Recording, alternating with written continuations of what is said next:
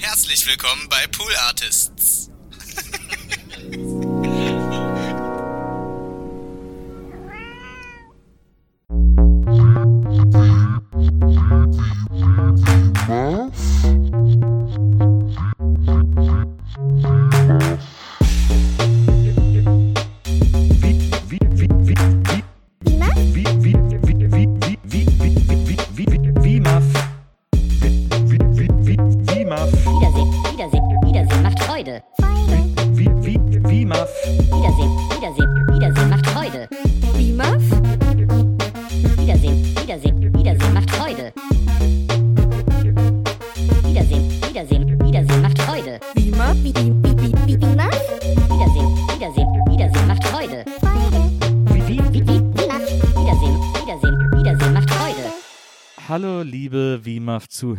WIMAF-ZuhörerInnen, herzlich willkommen zum großen, ich möchte sagen, Relaunch des besten Podcasts aller Zeiten.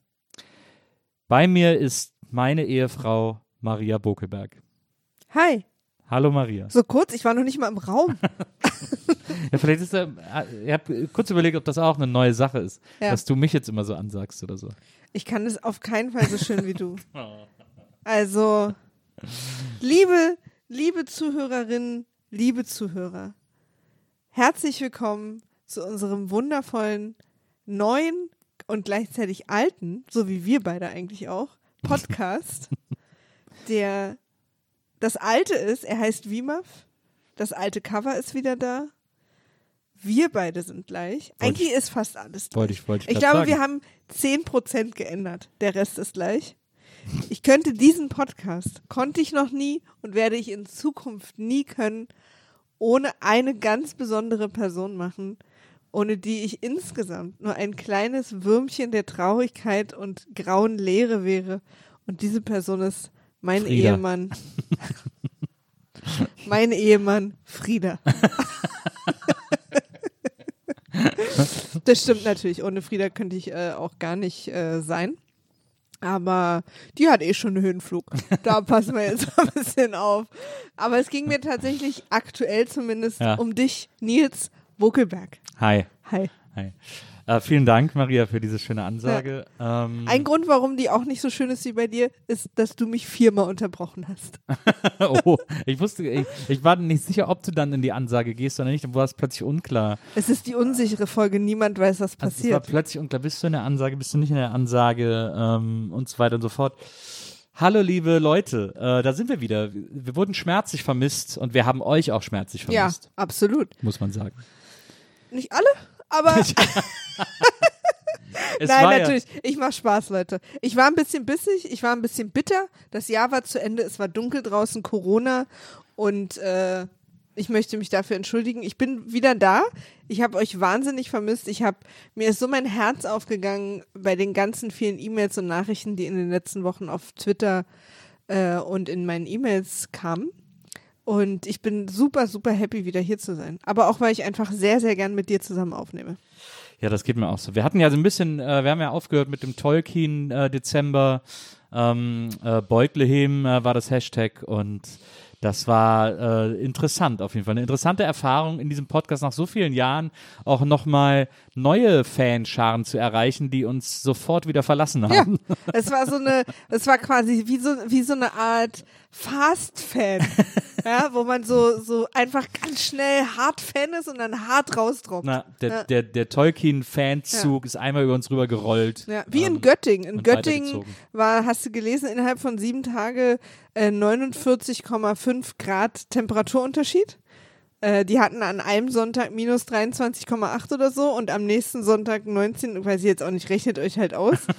Aber so ungefähr war das mit denen. Ja, verstehe. Göttingen, immer für eine Überraschung gut. Ja. ja. Die Fast Fans von ganz heiß bis ganz kalt in 0,5 Sekunden. Jetzt wird's wild. Jetzt wird's- Jetzt müssen wir raus. wild. Aber was ich übrigens auch sagen muss, es ist ja, ich habe gehört zum Beispiel, also man vergisst ja immer das Schlechte, was passiert ist. Ja. Also bei Beziehungen, aber auch wenn man Kinder kriegt. Sonst würde man es wahrscheinlich kein zweites Mal machen, Ja. weil man sich sehr gut an die Geburt erinnern könnte. Habe ich gehört. Ja. Ähm, und ich habe jetzt im Moment nur wundervolle Gefühle für den äh, Tolkien Dezember, weil die Aufnahmen mit Frieda haben mir so viel Spaß gemacht. Ich lieb auch Herr der Ringe gucken.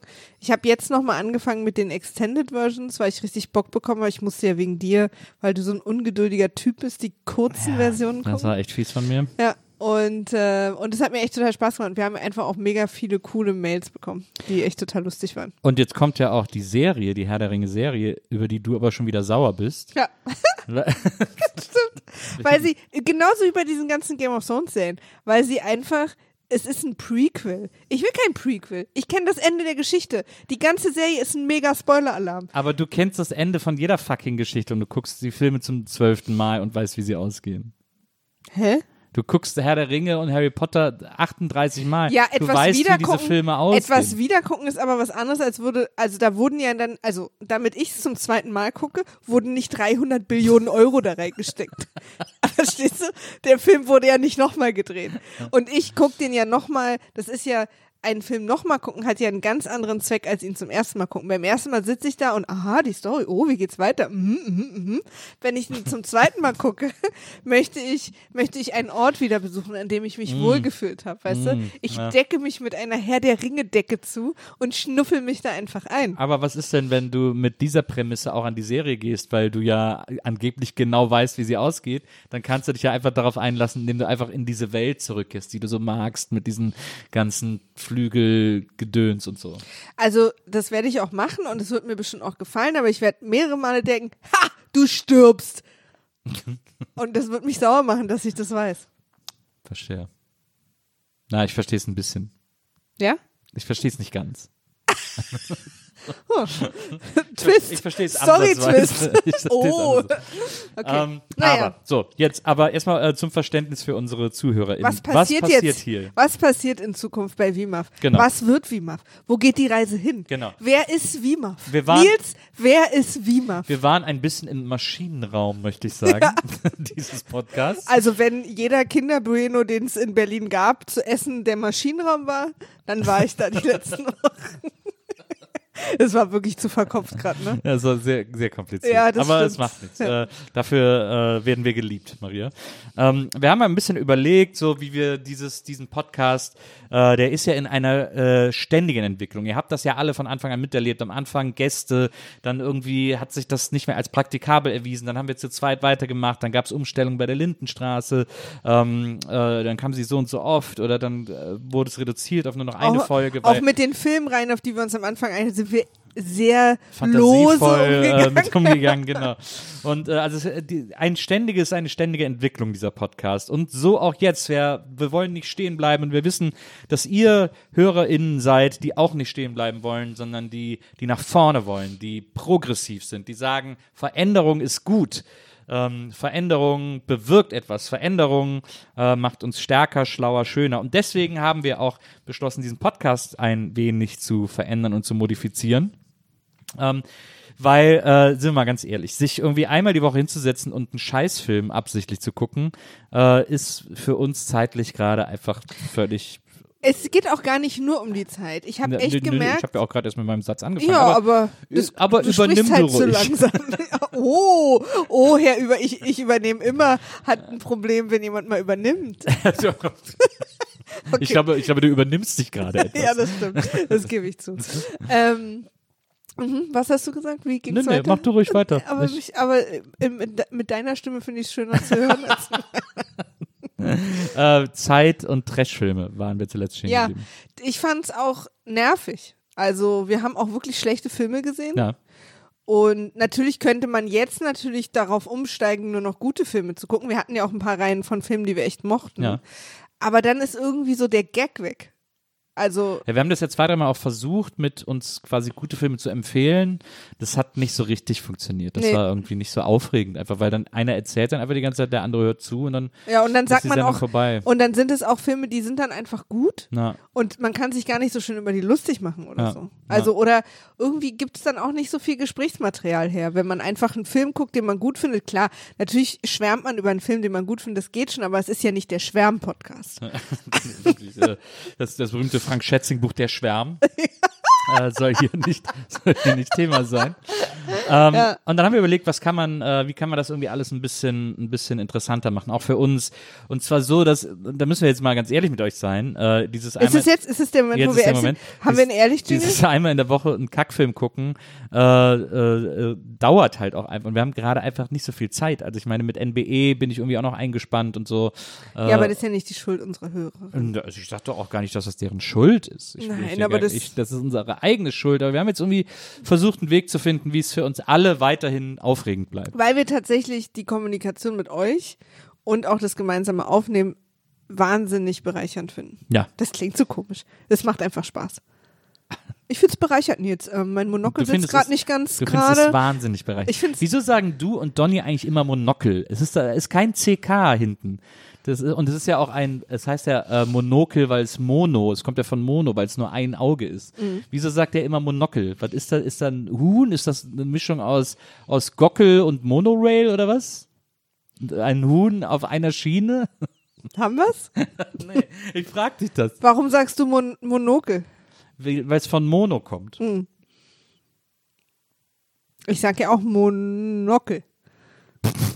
Also das Mono habe ich schon auch drin. Ja, aber ich sag Monokel auch, weil da ja ein K ist und Hm. nach einem Vokal und kein äh, CK, Das, das äh, ja so ein Vokal abkürzt. Ja, aber ist ja auch nicht immer so.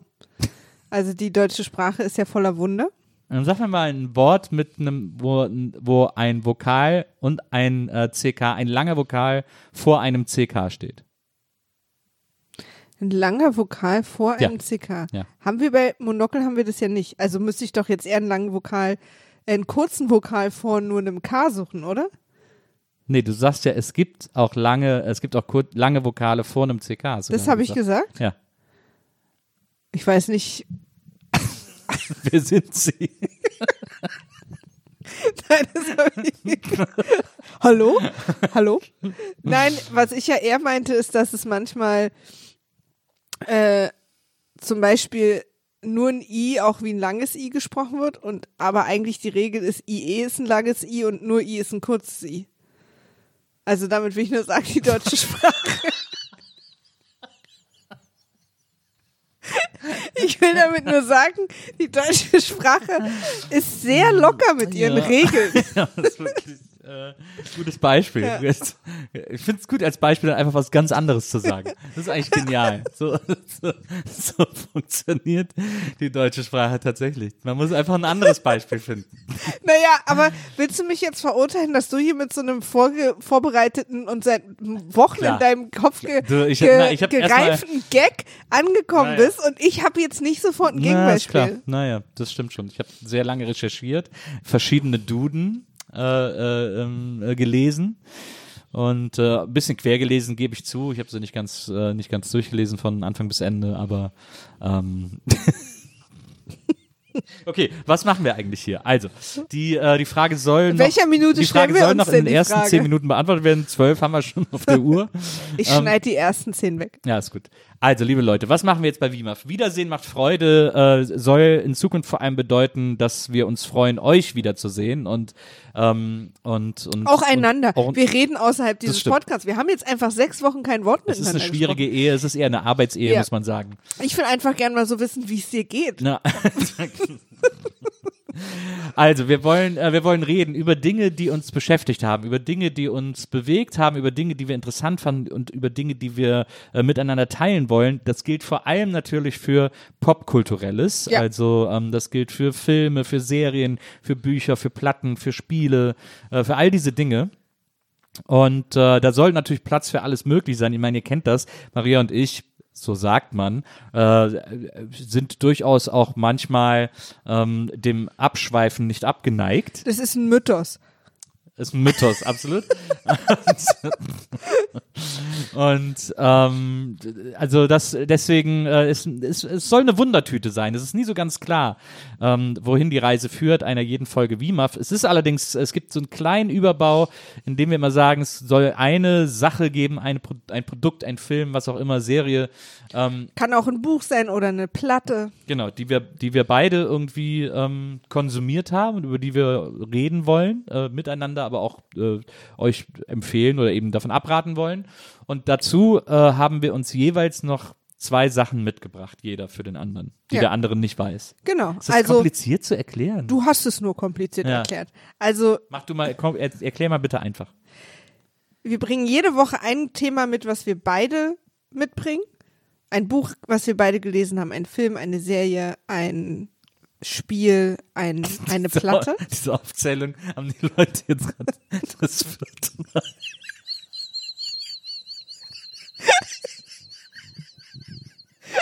Das vierte Mal gehört. Die werden gerade alle wahnsinnig. Die sitzen da jetzt und sagen, okay, ja, Buch, Spiel.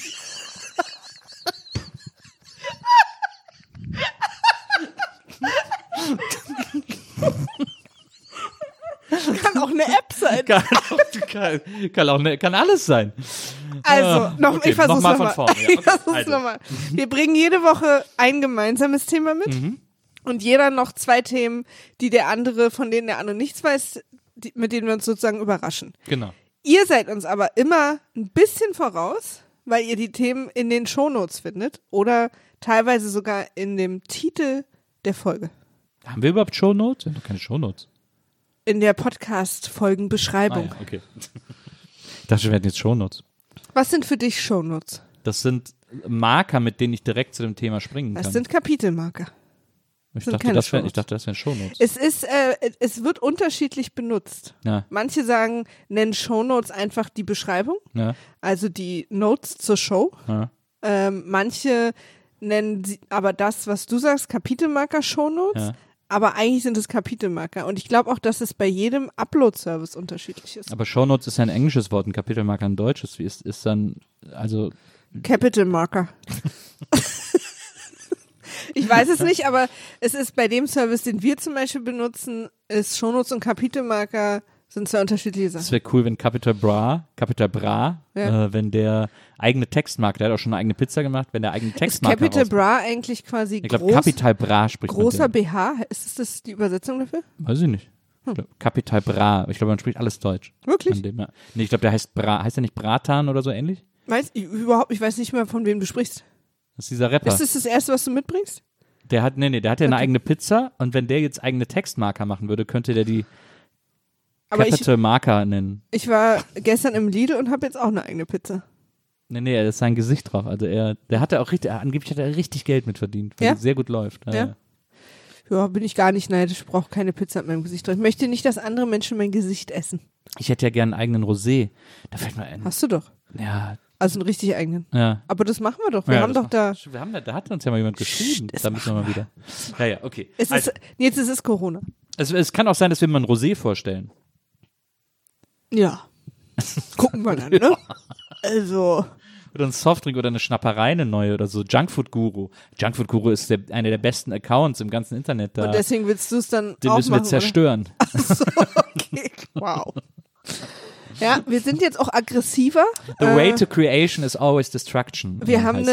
eine, wir haben einen Marketingkurs belegt Ja. und äh, haben gelernt, wir müssen aggressiver unser Brand positionieren am Markt. Prinzip Facebook. Ja. Mehr spammen und Ja. äh, erfolgreich Dinge kopieren, Ja. schlechter machen und die anderen damit zerstören. Ich würde sagen, die ersten 20 Minuten haben wir mehrere Male Bullseye äh, in diesen Kategorien getroffen. Ja, was haben wir denn, wen haben wir denn jetzt imitiert und zerstört mit diesen ersten 20 Minuten? Und wir haben es erstmal gesagt, dass wir es vorhaben. Ja. Wir haben erstmal, wir haben erstmal das alte WIMAF zerstört. Ja. Auf den Ruinen des alten WIMAFs, aus den qualmenden Ruinen des alten WIMAFs, zerstört von Smaug oder wie heißt der Drache, keine Ahnung, äh, äh, haben wir etwas Neues erschaffen. Äh, äh, äh, da erstehen wir auf wie der Phönix aus der Asche.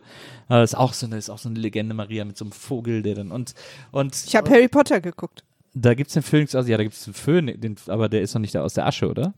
Natürlich, der verbrennt und dann. Ah ja. Ja, also wir, also Phoenix äh, und Ich will natürlich diese absolut eloquente Rede nicht unterbrechen. Aber eine Frage, die all unseren HörerInnen auf den, auf den, unter den und neben den Nägeln brennt, ist, wird es weiter Lindy geben? ja. Und da ist die Antwort natürlich ja. Wir werden einmal im Monat nach wie vor Lindy machen ähm, und dann irgendwie zwei Folgen gucken. Was? Und nee, vergiss es. Du Alter. kannst doch nicht einmal im Monat eine Folge machen. Das ist viel Ey, zu wenig. Wie du mich jetzt hier überrascht vor allem. Das war nie, das hatten wir nie so gesagt. Wir wollten unser beider Leben erleichtern. Jetzt sehe ich plötzlich, was das für eine hinterfotzige Aktion war. also hinter sagt man nicht. Mir wurde, ich habe mal, ich habe mal, hin, ich habe mal hinter Fotze ins Internet geschrieben. Da wurde mir gesagt, äh, man soll das Wort Fotze nicht ins Internet schreiben. Und habe ich gesagt, ja, aber das heißt es ja gar nicht. Also es ist ja ein uralter Begriff, der gar nichts mit dem F-Wort zu tun hat. Und äh, ja, aber, aber ja. aber er wird halt damit assoziiert und deswegen. ja. Weil er halt genauso klingt. Ja, aber er ist halt, aber er ist es halt. Nicht. Ja, aber ist doch egal. Aber ich fand das nicht okay. Also wenn ein anderes Wort, was jetzt auch gar nicht okay wäre, da drin wäre, würdest du es verstehen. ja. Du findest Nein. halt das Wort Fotze lustig. Nee, ich finde das Wort Fotze auch gar nicht mehr so lustig, wie ich es früher mal fand. Fandst aber du mal? Ich fand's mal witzig, ja. Auf jeden Fall gibt's eine Folge Lindy pro Monat. Vielleicht einigen wir uns auf anderthalb. Wie sollen denn anderthalb Folgen Lindy gehen? Ja, als hätte das irgendeine Dramaturgie. Ja, Natürlich aber- können wir mitten in der Folge aufhören. ja, aber eine Macht Folge genauso geht, viel Eine Sinn. Folge geht 20 Minuten. Das hast du mal behauptet und es ist nie so gewesen. Klar. Nein, eine halbe Stunde. Nein, geht 28 keiner- Minuten. Also höchstens 25. Ach, das ist so ein Bullshit, was du da erzählst. Nee, das ist Du hast wahr. mal gesagt, so nur 20 Minuten geht doch schnell vorbei. Ja, denke ich immer. Und dann denke ich plötzlich, ich bin in einem Raum Zeitkontinuum. Aber das, Das liegt ist- daran, dass die Folgen viel länger wir müssen sind. ja wahrscheinlich eh noch mal ein paar Folgen nachgucken, weil wir jetzt so raus sind, weil wir so lange nicht mehr geguckt haben, Ja, dass wir gar nicht wissen, wie es Total. weitergeht. Ich will Wir auch kommen echt, ja gar nicht in die Stories mehr rein. Nee, gar nicht mehr, weil die echt bis dahin und das hängt ja alles so schön zusammen miteinander und macht so viel Sinn. Also da haben wir echt jetzt ein Problem. Aber es gibt bestimmt irgendwie einen schönen Lindy-Recap im So, Internet. also es wird auf jeden Fall, es wird auch wieder Lindy geguckt und so. Dazu kommen wir dann bei Zeiten äh, und, und, und klambüsern nochmal aus, wie viel. Aber äh, jetzt legen wir erstmal los mit dem VMAF Reboot. VMAF, was man zum Beispiel gar nicht mehr heutzutage sagt, ist dieses, dass man, wenn irgendetwas Neues, dass man es dann 2.0 nennt. Wenn wir jetzt sagen würden, VMAF 2.0, wäre das, wäre das schon ein mega Anachronismus. ja, wir würden sofort das Gefühl vermitteln, dass wir irgendwas ganz Altes ausgegraben Wir sind haben. so mega Boomer, wären wir, wenn wir sagen würden, hier kommt VMAF 2.0. Nicht so Und- wie jetzt in die letzten 20 Minuten oder Ja, was. und wenn wir, und wenn wir dann clever, wenn wir denken, okay, wir machen es ganz clever und würden dann sagen, hier kommt VMAF 3.0, dann wäre es noch schlimmer. Ja, Bistro 2000. Na. Dies, Ähm. es gibt hier hinten im Center gibt's einen Laden, der heißt dies und das 2000. Das finde ich wieder, da Das bin ich stimmt. wieder future-mäßig stimmt. investiert.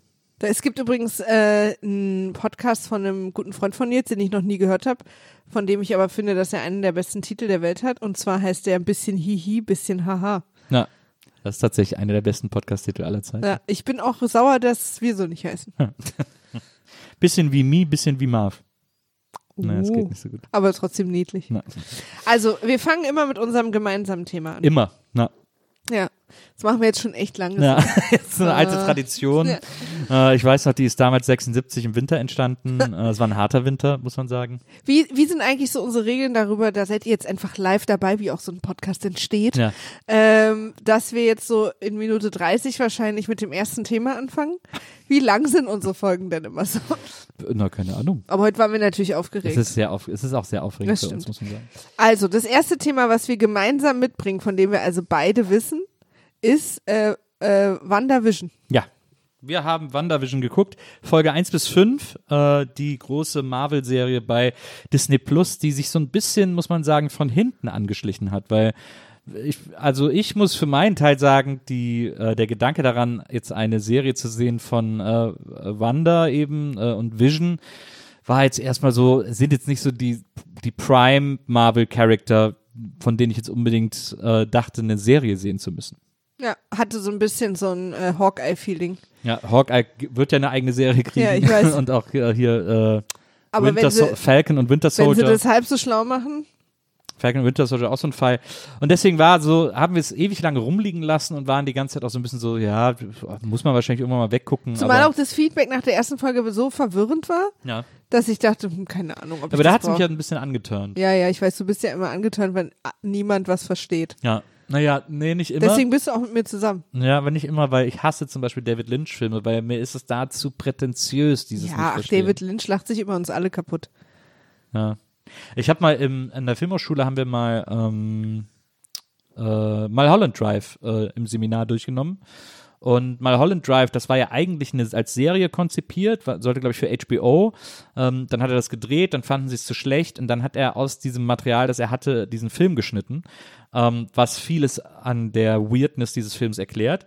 Und äh, dann haben wir den so runtergebrochen auf den Plot und, ähm, und haben das so besprochen und dann auch unsere Dozentin, äh, die beste Professorin, die man jemals haben konnte, ähm, äh, das war äh, die Professorin Michaela Krützen, äh, eine sensationell tolle Filmwissenschaftlerin und eine noch tollere Dozentin, Professorin. Und äh, die hat mit uns den Film darunter gebrochen und ähm, da war ich, da war es wirklich erschreckend zu sehen, dass der sogar äh, einen Plot hat und relativ simplen, doofen Plot. Ähm, das ist einem nie so bewusst, wenn man den Film sieht, aber hat der. Und, äh, und das fand ich dann eigentlich noch schlimmer, dass es sogar eine Handlung gibt, die da erzählt wird. Aber hast du nicht als Regisseur vollkommen versagt, wenn keiner, der den Film guckt, die checkt? Nö, nicht wenn du David Lynch bist. Ich meine, es ist ja auch eine Altherrenfantasie. Er hat ja vor allem es natürlich offensichtlich auch sehr darauf äh, abgesehen, am Schluss diese, diese Szene von den zwei Frauen zu haben, die da miteinander rummachen. Äh, das fand er wahrscheinlich super. Also es ist wirklich so ein Film, wo man so denkt, meine Güte, wieso musste der gemacht werden? Ja, finde ich auch. Ja, aber äh, so, das dazu. Also es Äh, noch mehr Lost Highway bei mir übrigens. es, es, gibt, es gibt Filme, die irgendwie on purpose verwirrend sein wollen und die in den seltensten Fällen dadurch besser werden. Und bei äh, WandaVision war es ja in der ersten Folge so, dass wir ein 50er Jahre Sitcom-Setting haben, äh, in dem äh, Wanda und, und Vision eben leben. Ähm, und die, deren Geschichte wird erzählt wie so eine Sitcom. Die ziehen in so eine Nachbarschaft ähm, und äh, Vision ist halt eben dieser, was ist, Vision ist ein Roboter, ne? Nee, was ist er? Ein Geist. Ich weiß auch nicht, was ist Vision eigentlich? Na, es ist ja also irgendwie robotermäßig. Es ist Ja. aber eine gute Frage und ähm, alle Marvel-Heads, so nennen die sich, glaube ich, äh, werden jetzt wahrscheinlich schon wieder abschalten. ähm, aber ich gucke kurz nach. Ja, also auf jeden Fall so, wie das Leben mit dem ist. Aber der wurde ja gebaut, glaube ich. Ja. Und, und Wanda mit ihren telepathischen Fähigkeiten äh, und Vision eben mit seinen äh, äh, Morph äh, etc. Fähigkeiten. Ähm, die beiden leben zusammen als Ehepaar, äh, versuchen irgendwie ein normales Leben nach außen zu führen, sind aber, wenn sie Ah, ja. alleine sind, Vision äh, ist ein Android äh, mit einem Körper äh, kreiert von Ultron, diesem Ah ja, Supervillain. na, genau, Ultron, der ja quasi auch äh, Wandas Bruder äh, gekillt hat. Genau. Ja, Wandas Zwillingsbruder. So, und Direkt also eine relativ schwierige. Na, und dann, und dann irgendwie, wie sie so, äh, dann werden so typische 50er Jahre Sitcom-Situationen geschaffen. Der Chef kommt nach Hause, will ein Essen haben und so. Und es ist alles wirklich sehr präzise beobachtet, äh, was quasi, wie diese Sitcoms aussehen, wie der Humor an diesen Sitcoms ist, wie die gespielt werden, wie da alles dargestellt wird und so, wie quasi auch mit filmischen Mitteln der 50er Jahre diese Fähigkeiten von Wanda und Vision äh, dargestellt werden können und so. Das ist da alles wiederzufinden. Sehr, sehr schön gemacht. Und dann, Kennt ihr das übrigens? was ist denn jetzt plötzlich? Ja, pass auf. Ich habe gerade Fotos von uns gemacht Ja. für später Ja. äh, und habe so eine App, bei der einfach dann laut Werbung losgeht, obwohl ich lautlos habe. Naja, Hast du das nicht auch? nee. Das, kennst du das Bei nicht? mir ist überall Ton aus. ja, den bei mir ist ja auch überall Ton aus. Ja, aber, aber auch ich bei hab- den Werbungen bei mir. Nee, das geht aber nicht. Also das macht die App einfach, Ja. obwohl die App auch lautlos ist. Ja. Das finde ich frech. Ja, ist auch frech. Auf jeden Fall ähm, ist, äh, sind sie in diesem 50er-Jahres-Setting. Und dann gibt es aber ein, zwei Momente. Es gibt sogar Werbespots, 50 Jahre Werbespots dazwischen für so fiktive Produkte, die dann oft auch so von Hydra sind und so, also wo wir dann auch wieder so einen leichten Marvel-Universums-Einschlag äh, spüren und sehen und so. Und ähm, und ich glaube, in der ersten Folge in dem Werbespot leuchtet etwas rot. Da ist, glaube ich, dieser Toaster Ja, mit dem roten Lämpchen. Der Toaster mit dem roten Lämpchen, genau. Also man kriegt so Und der ist auch von Stark Industries. genau und man kriegt man kriegt also quasi so Hints, okay, hier stimmt irgendwas nicht und dann gibt es in der ersten Folge eine Art kritische Situation, in der beide so ein bisschen aus ihren Rollen fallen, ähm, die sie die sie irgendwie innehaben und gleichzeitig die anderen Darsteller so ein bisschen in einer Art Loop hängen bleiben und äh, und da ist, ändert sich auch die Kamera. Da hat man plötzlich äh, eine sehr filmische Kamera. Ähm, es ist zwar alles noch schwarz-weiß, aber man merkt eine Bedrohung und dann springt es ganz schnell zurück und dann ist auch die erste Folge vorbei. Und die nächsten Folgen gehen dann immer äh, jahresmäßig weiter. Als nächstes sind wir in der 60er Jahre Sitcom. Ähm, danach sind wir in so einer typischen 70er Jahre ähm, ähm, äh, Partridge, nee, nicht Partridge, äh, Brady Bunch äh, Ja, ja. mäßigen. Äh, Aber, und ja, also was ich eigentlich am faszinierendsten fand, ist, ähm, ist wie, wie sehr sich auch die Bewegungen, also Gestik Ja. und Mimik der Menschen durch die Jahrzehnte geändert hat. Das klingt jetzt irgendwie so ein bisschen offensichtlich, aber in so Kleinigkeiten, also wenn die Charaktere die gleichen bleiben, Ja. trotzdem sind Gesichtsausdrücke oder wie sich die Frauen und Männer bewegen, offensichtlich echt, also so die Jahrzehnte daran zu erkennen. ja. ja, es ist interessant, weil Ich es gibt, fand's super. es gibt so eine, es gibt so eine Art Overacting, das vor allem in den frühen Jahrzehnten in den Serien noch sehr steif wirkt und äh, es gibt dann in die, in die 70er hinein ein, auch ein Overacting, aber es ist irgendwie organischer, es ist weicher in seinen Bewegungen und so. Und äh, naja, daran hangelt sich diese Serie entlang und gleichzeitig geht irgendwann so eine Parallelgeschichte los, die uns versuchen will zu erklären, was da eigentlich gerade los ist. Und ich habe lang nicht mehr eine Serie gesehen, die so sehr auf äh, Cliffhanger und auf Spoiler äh, ähm, oder vermeintliche Spoiler äh, geschrieben war und die trotzdem das geschafft hat, mit jeder Folge die Spannung so zu halten. Also das ist, ich hätte das nicht gedacht, dass eine Serie über ausgerechnet diese beiden okayischen Charakter ähm, so aufregend sein kann. Ich war vor allen Dingen total begeistert von den Schauspielern, also von ihr und ihm, weil ich die nicht so stark in Erinnerung habe aus den Filmen. Ich meine, in Avengers-Filme, gerade Age of Ultron, also zum Schluss mit diesem, das ist ja, glaube ich, der, wo am Ende da dieses Sokovia oder so schwebt. Ja, genau. ist ja auch teilweise so Transformers-mäßig, dass einfach so viel auf einmal passiert, dass du ja völlig den Überblick verlierst. Ja. Es ist aber trotzdem, also ich liebe auch die Avengers-Filme übrigens, aber da sind die beiden tatsächlich als Charaktere so ein bisschen hinten übergefallen, fand ich. Ja, obwohl es ja quasi ihr Film vor allem war, ne? Ja, ja, klar, aber trotzdem, also ich glaube, ich wusste sie und ihn, also Disclaimer, ich bin seit Jahren verliebt in Paul Bettany, lange vor Avengers. Deswegen ist es für mich auch sehr aufregend. Äh, aber gerade sie ist mir, also jetzt in der, in, in WandaVision einfach so krass positiv aufgefallen. Sie macht das so gut. Ja, das stimmt. Sie macht das wirklich ganz fantastisch. Und äh, Jetzt wieder los. wie bitte? Jetzt kommt wieder ein Werbespot, oder? Ja. Also sag mal, Paul Bettany. Ähm, viele sagen, ja, kenne ich als, äh, äh, als Vision, ähm, aber der hat doch sonst nie was gemacht. Jetzt hör aber auf. Gibt es bestimmt Leute, die das sagen? Meinst du nicht? Junge Menschen. also haben niemand, doch- mit dem ich was zu tun Wir haben doch habe. junge Zuhörer, die sagen bestimmt, woher kenne ich den? Ich kenne ihn vor allem aus ähm, Wimbledon. Das, den fand ich äh, super, den Film damals. Und da spielt er die männliche Hauptrolle. Da wurde er, glaube ich, mal so ein bisschen versucht. Das war so ein Testballon. Kann man den Mann irgendwie als Romantic Lead einsetzen? Spoiler Alert, nach Wimbledon kamen nicht mehr so viele Romcoms mit ihm. ähm, also anscheinend war das nicht die Idealbesetzung. Für viele Menschen. Der außer ist, ja, für dich. der ist ja verheiratet mit Jennifer äh, Connelly, die viele vielleicht, äh, die in unserem Alter sind von euch, äh, aus Labyrinth kennen mit David Bowie. Die hat doch jetzt auch irgendwas gemacht, oder? Hat die nicht Ach, die macht zuletzt irgendwo super gesehen? viele Wo habe ich denn zuletzt Jennifer Connelly gesehen? Connelly sagt man. Connelly, habe ich nicht in irgendeiner Serie oder so? Es war in Amerika, spielt sie auch mit. Ja, okay, das, den habe ich auch vor einiger Zeit schon gesehen, aber jetzt, jetzt Ganz jüngst. jetzt, jüngst meine ich, sie auch irgendwo gesehen zu haben. Aber naja, sei es drum. Ähm, ja, der ist aber, der ist aber ein guter Typ, finde ich irgendwie. Der hat sowas, der hat irgendwas. Ich weiß auch nicht was. Was gefällt dir denn an dem so? Ich finde, dass der ein tolles Gesicht hat und ähm, dass der, der kann irgendwie toll so. Also ich bin zum Beispiel total überrascht gewesen, dass der so lustig spielen kann. Ja. Ähm, aber ich habe mich verliebt in Hast ihn. du Wimbledon nie gesehen? Doch. Ja. Ich habe mich aber verliebt in ihn in äh, Beautiful Mind. Ah, den habe ich ja leider nicht gesehen, Ja, du hast halt Russell weil Crowe. ich keinen Film mit Russell Crowe gucken kann. Ja, und da ist er aber, da spielt er mit und da habe ich mich in ihn verliebt. Spielt er das Mind, oder was? Ja. Ja. Er spielt natürlich das Beautiful, konzentrier dich bitte. Ja. naja, das Mind ist ja beautiful, deswegen habe ich ja gefragt. Ja, der hat viele Sachen gemacht. Ähm, ich mag den sehr gern. Ich gucke den einfach gerne an. Ich finde sein Gesicht ganz toll. Da bin ich extrem oberflächlich. Keine Ahnung, ob das ein guter Typ ist, mir egal. Du, äh, man kann irgendwie deine Art äh, Typ nicht so richtig, kann man nicht so richtig einen Finger drauflegen. Also äh, Paul Bettany, äh, Ewan McGregor ist äh, Ewan McGregor. aroused dich sehr. Jude Law. Jude Law.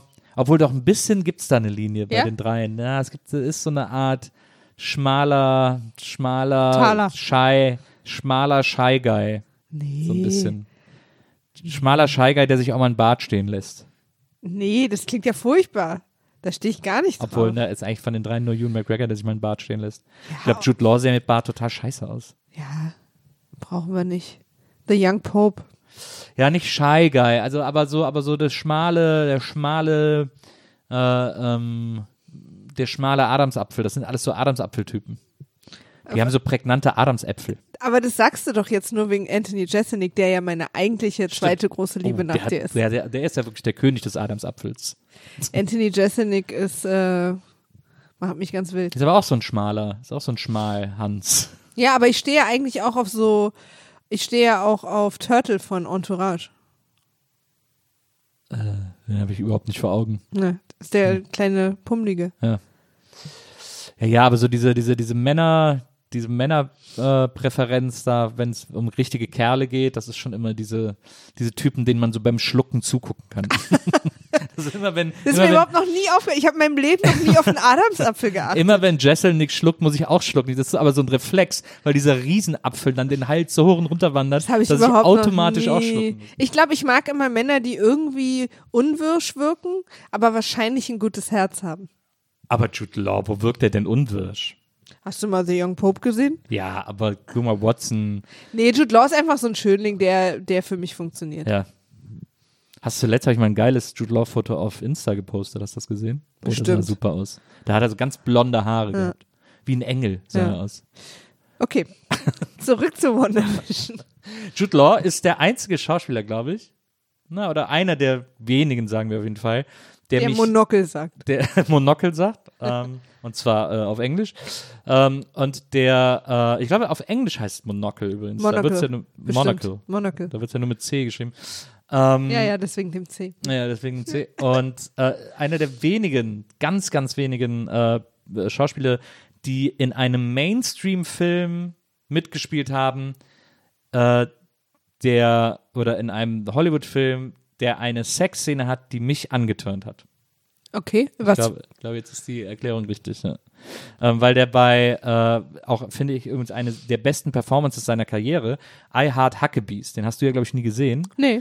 Äh, für, also das war der Film, der mich von Jude Law überzeugt hat. Ich fand den vorher, habe ich den so als Schönling wahrgenommen, aber als ich den Film gesehen habe, habe ich gedacht, boah, der Typ ist der absolute Hammer. Weil er hat da so einen Meltdown in dem Film, den er wirklich absolut genial spielt. Und es gibt in dem Film eine Sexszene zwischen ähm, äh, Isabelle Huppert, ist es, glaube ich, und äh, wie heißt der, äh, der diese Serie gemacht hat mit Jack Black, äh, der mit den äh, schwarzen Haaren, der immer so ein bisschen so, ein- so Was für eine Serie? äh, auch so ist auch so ein typischer ähm, Jack Black hat eine Serie gemacht? äh, so ein typischer Wes Anderson äh, Darsteller. Äh, nicht Jack Black, äh, ähm, Zach Galifianakis meine ich. Ähm, Ach so, du meinst hier äh, Ted Danson oder Jason Schwartz? Jason Schwartz, genau. Jason Schwartz meine ich. Und ähm, der spielt ja die Hauptrolle in Heart Bored to. Death. Bored to Death, genau, das meinte ich. Und ähm, der hat eine Sexszene mit Isabelle Huppert äh, im Wald, im Schlamm haben die Sex. Und das ich, war nie eine Fantasie von mir oder so. Also wirklich gar nicht, gar nicht. Wäre ich auch komplett raus. Ja, ja, total. Aber als ich da, in dem Film ist das so sexy und ich saß da im Kino und möchte sagen, ich war wirklich erregt und sehr verwundert darüber. Aber das sind ja eigentlich mit die besten Erregungen, die einen, Naja, die einen also, verwundern. naja. Sie können an, an blöden Situationen passieren, aber, äh, aber wenn einen das so verwundert, dass einen das gerade antörnt, das finde ich irgendwie gut. Ähm, Okay. in, in einem äh, gesetzlich legalen Rahmen. Äh, sonst würde es mir Sorgen machen, aber, äh, aber in dem Fall fand ich das, war ich sehr, sehr positiv davon überrascht. Und da spielt eben Jude Law, okay, sehr große, sehr große, äh, sehr großen Bogen genommen. Ähm, gut, Paul Bettany. Paul Bettany, der etwas hm, ist Paul Bettany der feinere oder der herbere Jude Law? Hat der feinere oder herbere Gesichtszüge? Ich möchte sagen feine.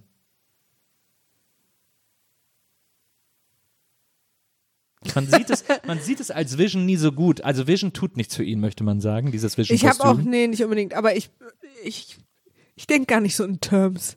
Feine und herbe Gesichtszüge. Was hast du denn? Feine oder herbe Gesichtszüge? Nee, es geht jetzt vor allem um den Vergleich. Ja, also ja, aber wer- Vergleich wer- Zu, Aber, zu, äh, im Vergleich zu, äh, weiß ich nicht, ähm, also was ich gar nicht mag, sind so, zu Macaulay Culkin habe ich sehr feine Gesichtszüge. Hm. Im Vergleich zu Burt Reynolds habe ich geradezu ein Engelsgesicht. lass uns weiterziehen. Oder zu, nee, komm, wir ziehen das jetzt durch. Wir, im wir, Vergleich zu Danny Trejo bin ich, habe ich das Gesicht eines Engels. das ist gemein. Wieso? Ich liebe Danny Trejo. Trotzdem. So. Ähm, wo waren wir stehen geblieben? Worum Sehr ging's? gute Frage. Also, äh? WandaVision. Ah ja. Wenn ihr mal, wenn ihr mal sehen wollt, wie man Serien auch wirklich mal anders erzählen kann, wie man, äh, wie man einfach mal das Pferd von hinten aufrollt und wie man, was sagt man das nicht? Hast du schon mal ein Pferd aufgerollt? Ja, aber Sprüche machen doch oft keinen Sinn. Da braten wir einen Storch. Ist Aber wie man das Pferd sinnlos. von hinten aufzäumt. Ah ja. Äh, Rollt man es. irgendwas von hinten auf? Ja, aber nicht das Pferd. Okay. ähm, und wirklich mal so, ein- so ein Gefühl dafür kriegen, wie langweilig gleich eigentlich alle anderen Serien geschrieben sind und was man eigentlich so machen kann. Ja, es muss wahnsinnig Spaß gemacht haben, das alles zu schreiben. War sicher auch sehr teuer und so, ne? Es Ja. ist alles nicht ohne, aber das Faszinierende ist, dass es wahrscheinlich nicht nur Spaß gemacht hat, sondern dass die Leute, die es geschrieben haben, offensichtlich auch wirklich Serien und äh, Jahrzehnte verstehen. Also was das Besondere war an Serien in den 50ern, in den 60ern, in den 70ern. Äh, und es geht ja jetzt, und 80er, es geht Ja. ja, auch noch jetzt weiter. Wir sind, haben auch, sind auch noch nicht auf dem aktuellen Stand. Wir spoilern euch jetzt auch gar nicht, sondern sagen euch wirklich, wenn ihr es irgendwo gucken könnt, guckt es euch an. Es ist echt interessant. Ich finde es vor allem echt wahnsinnig interessant und ich habe es so, so gerne geguckt, weil ihr kriegt im Prinzip wirklich ähm, authentische, eine authentische Folge 60er Jahre Serie, 70er Jahre Serie und so weiter. Und With a trotzdem, twist. und trotzdem fühlt es, natürlich wird es Twist, und trotzdem fühlt es sich total modern an und macht einfach total Spaß. Ja, äh, was wollte ich denn jetzt noch sagen? Also, äh, es läuft auf, auf Disney Plus und ähm, ich muss sagen, was ich krass finde, ist, was ich bin eigentlich, sage ich immer so, scheiß auf Spoiler, ist mir alles egal. Ähm, äh, bei der Serie empfinde ich es aber als krass, wie hart da gespoilert wird, sobald eine neue Folge rauskommt, weil alle irgendwie so geschockt sind von jedem Reveal, dass sie es sofort im Internet teilen müssen und hoffen, irgendwie andere zu finden, die es genauso shocking fanden. Und deswegen äh, merke ich, dass das eine Serie ist, wo man wirklich immer dranbleiben muss, weil man sonst durch ein Minenfeld von Spoilern, also man kann nicht ins Internet, wenn man nicht gespoilert werden will bei dieser Serie. Das stimmt. Das ist vielleicht auch noch wichtig zu erwähnen. Und ähm, die Folgen sind immer so eine gute halbe Stunde, also ein äh, bisschen länger als äh, Lindenstraße.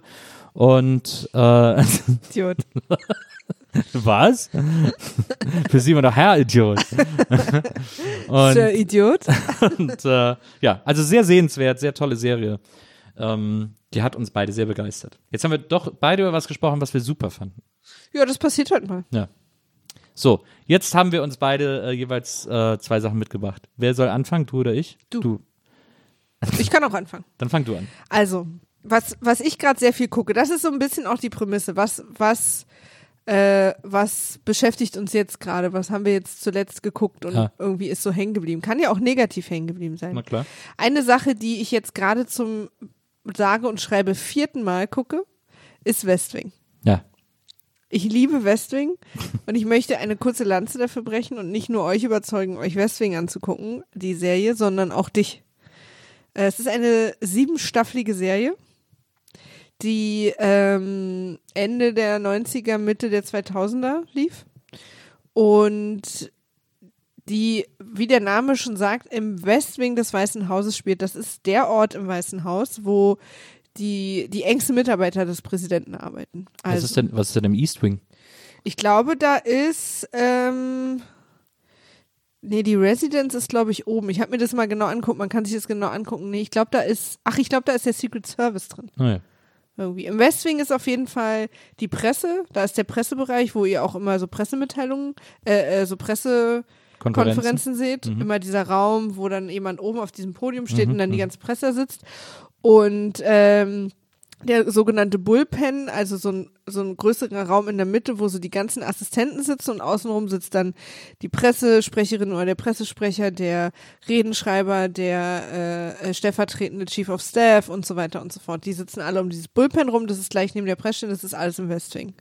Und es ist ein wirklich sehr, sehr kurzer Weg zum Oval Office nur, weil der Präsident auf die natürlich schnell zugreift äh, Senior Staff wird das genannt. Das ist sozusagen der engste Kreis. Und der Senior Staff, ähm, also die, die engsten Mitarbeiter des Präsidenten sind die Hauptcharaktere dieser Serie. Und zwar startet die am ersten Tag der Inamtnahme des aktuellen Präsidenten Bartlett, äh, dargestellt durch den, äh, wie heißt der? Sheen, der ältere Sheen. Ähm, Martin. Ja, Martin Sheen ist äh, Präsident Bartlett.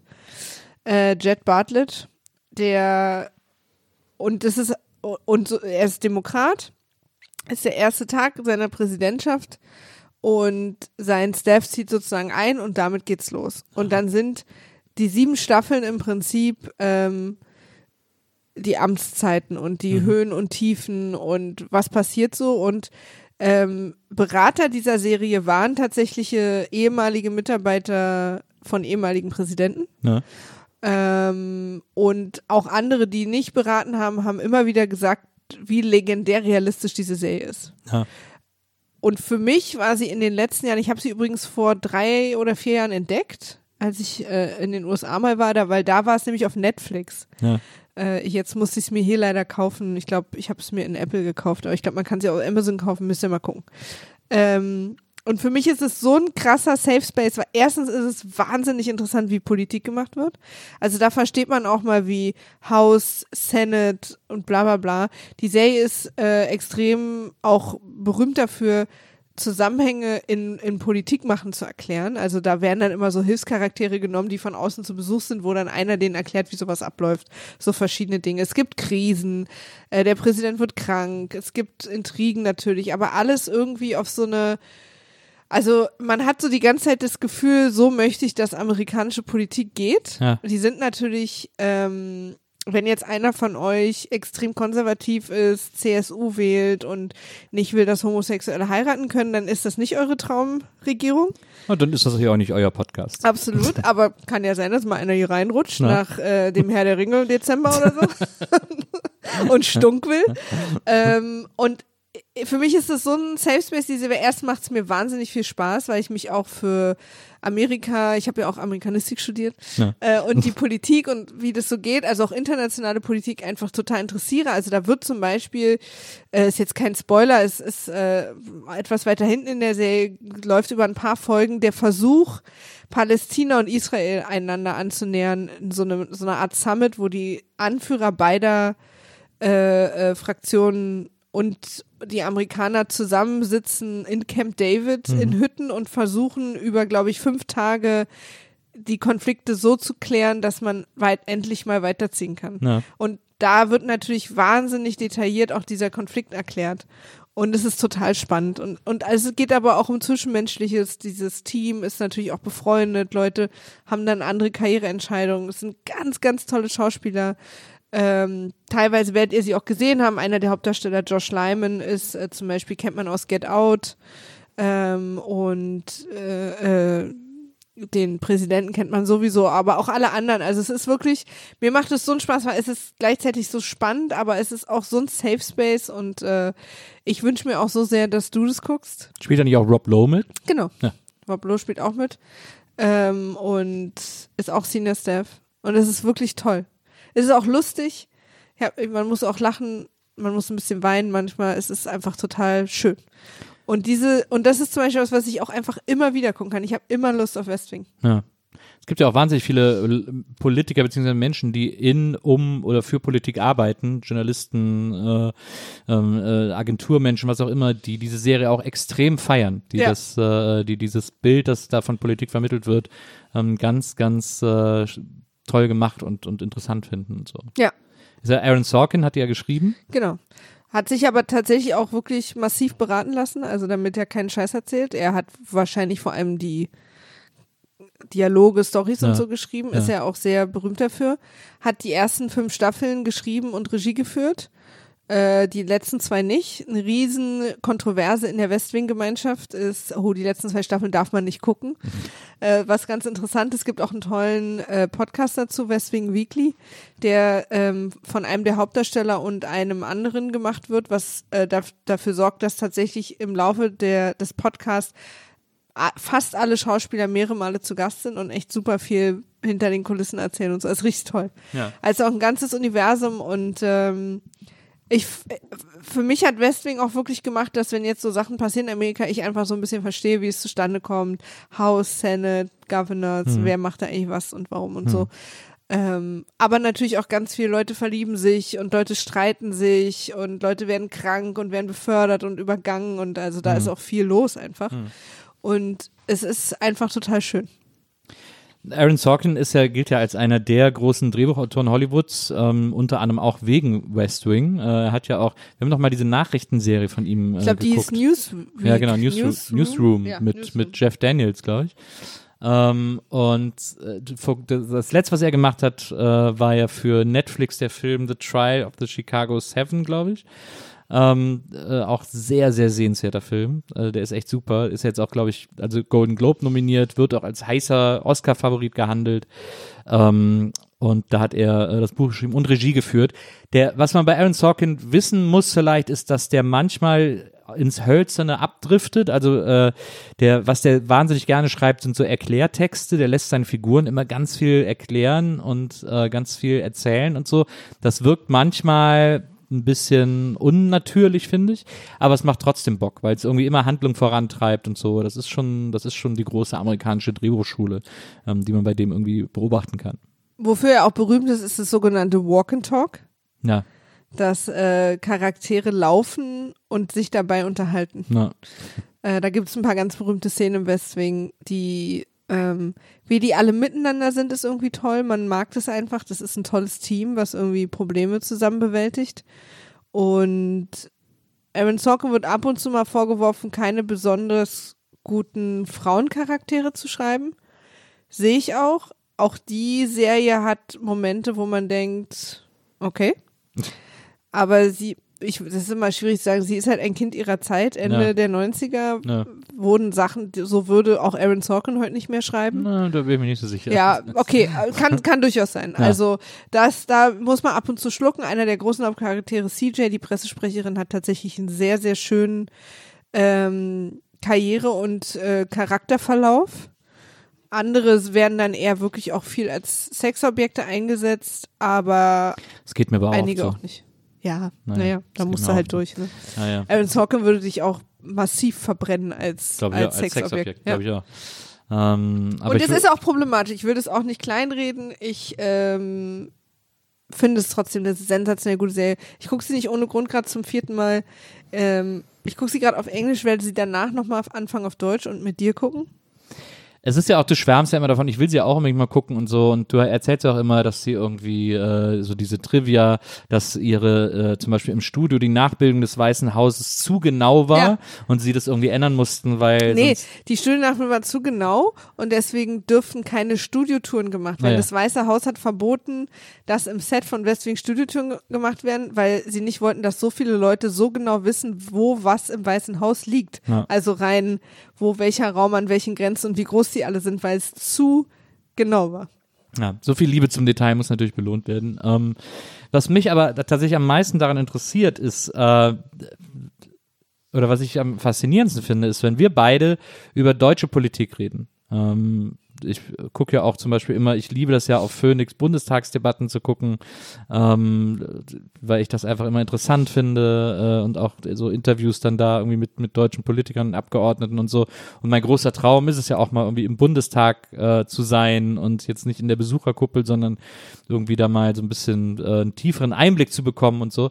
Ähm, wenn man äh, dich jetzt nach, sagen wir mal, Wirkweisen und ähm, und Prinzipien der Politikgestaltung im Deutschen Bundestag fragen würde, könntest du wahrscheinlich nicht viel dazu sagen. Also wüsstest jetzt nicht unbedingt, äh, wie da so die Abläufe sind, könntest das aber jetzt nach dem vierten Mal West Wing über amerikanische Politik sehr detailliert beschreiben. Hast du manchmal das Gefühl, dass du da vielleicht in eine andere Richtung oder würdest du dir ein deutsches West Wing wünschen, damit du das auch, aber du guckst, guckst ja nichts Deutsches.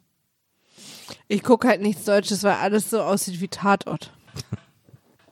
Ich habe gehört, Dark soll gut sein. Ja, es, gibt durchaus gute deutsche Produktionen, aber wenn Wenn es sowas geben würde in der Qualität wie Westwing für Deutschland, natürlich würde ich es gucken. Das wird ja, glaube ich, schon zweimal sogar versucht. Ja, aber das, das ist halt so erzählen und was mich ja auch im Deutschen, das ist natürlich Gewöhnung übrigens, ne? Aber mich stört ja im Deutschen auch, wie alles klingt und aussieht. Also es sieht halt alles aus, als wäre es irgendwie in meinem Finanzamt gedreht worden und klingt auch alles so, als, als hätten sie die Mikros in der Tonhalle nebenan aufgestellt. Und, und die Amerikaner, also es ändert sich, ne?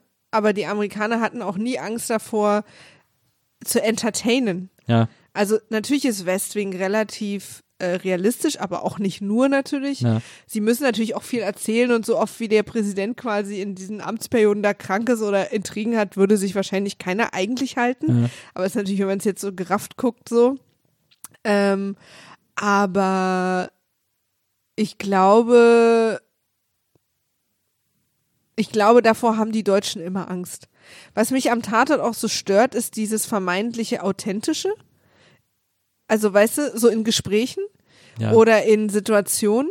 Aber das will ich ja gar nicht sehen. ja, aber, aber also ich meine, ich will ja auch, dass es schön ist. Und ich will auch, dass Dialoge spannend sind. Und, und, und wenn sie nicht spannend sind, will ich, dass sie so sind wie bei Tarantino.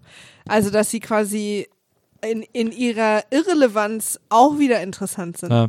Aber ich will halt nicht irgendwie, ja, äh, Kommissar Schneider, was haben wir denn hier wieder? Ja, na gehen Sie jetzt mal beiseite, ich guck mir das mal an.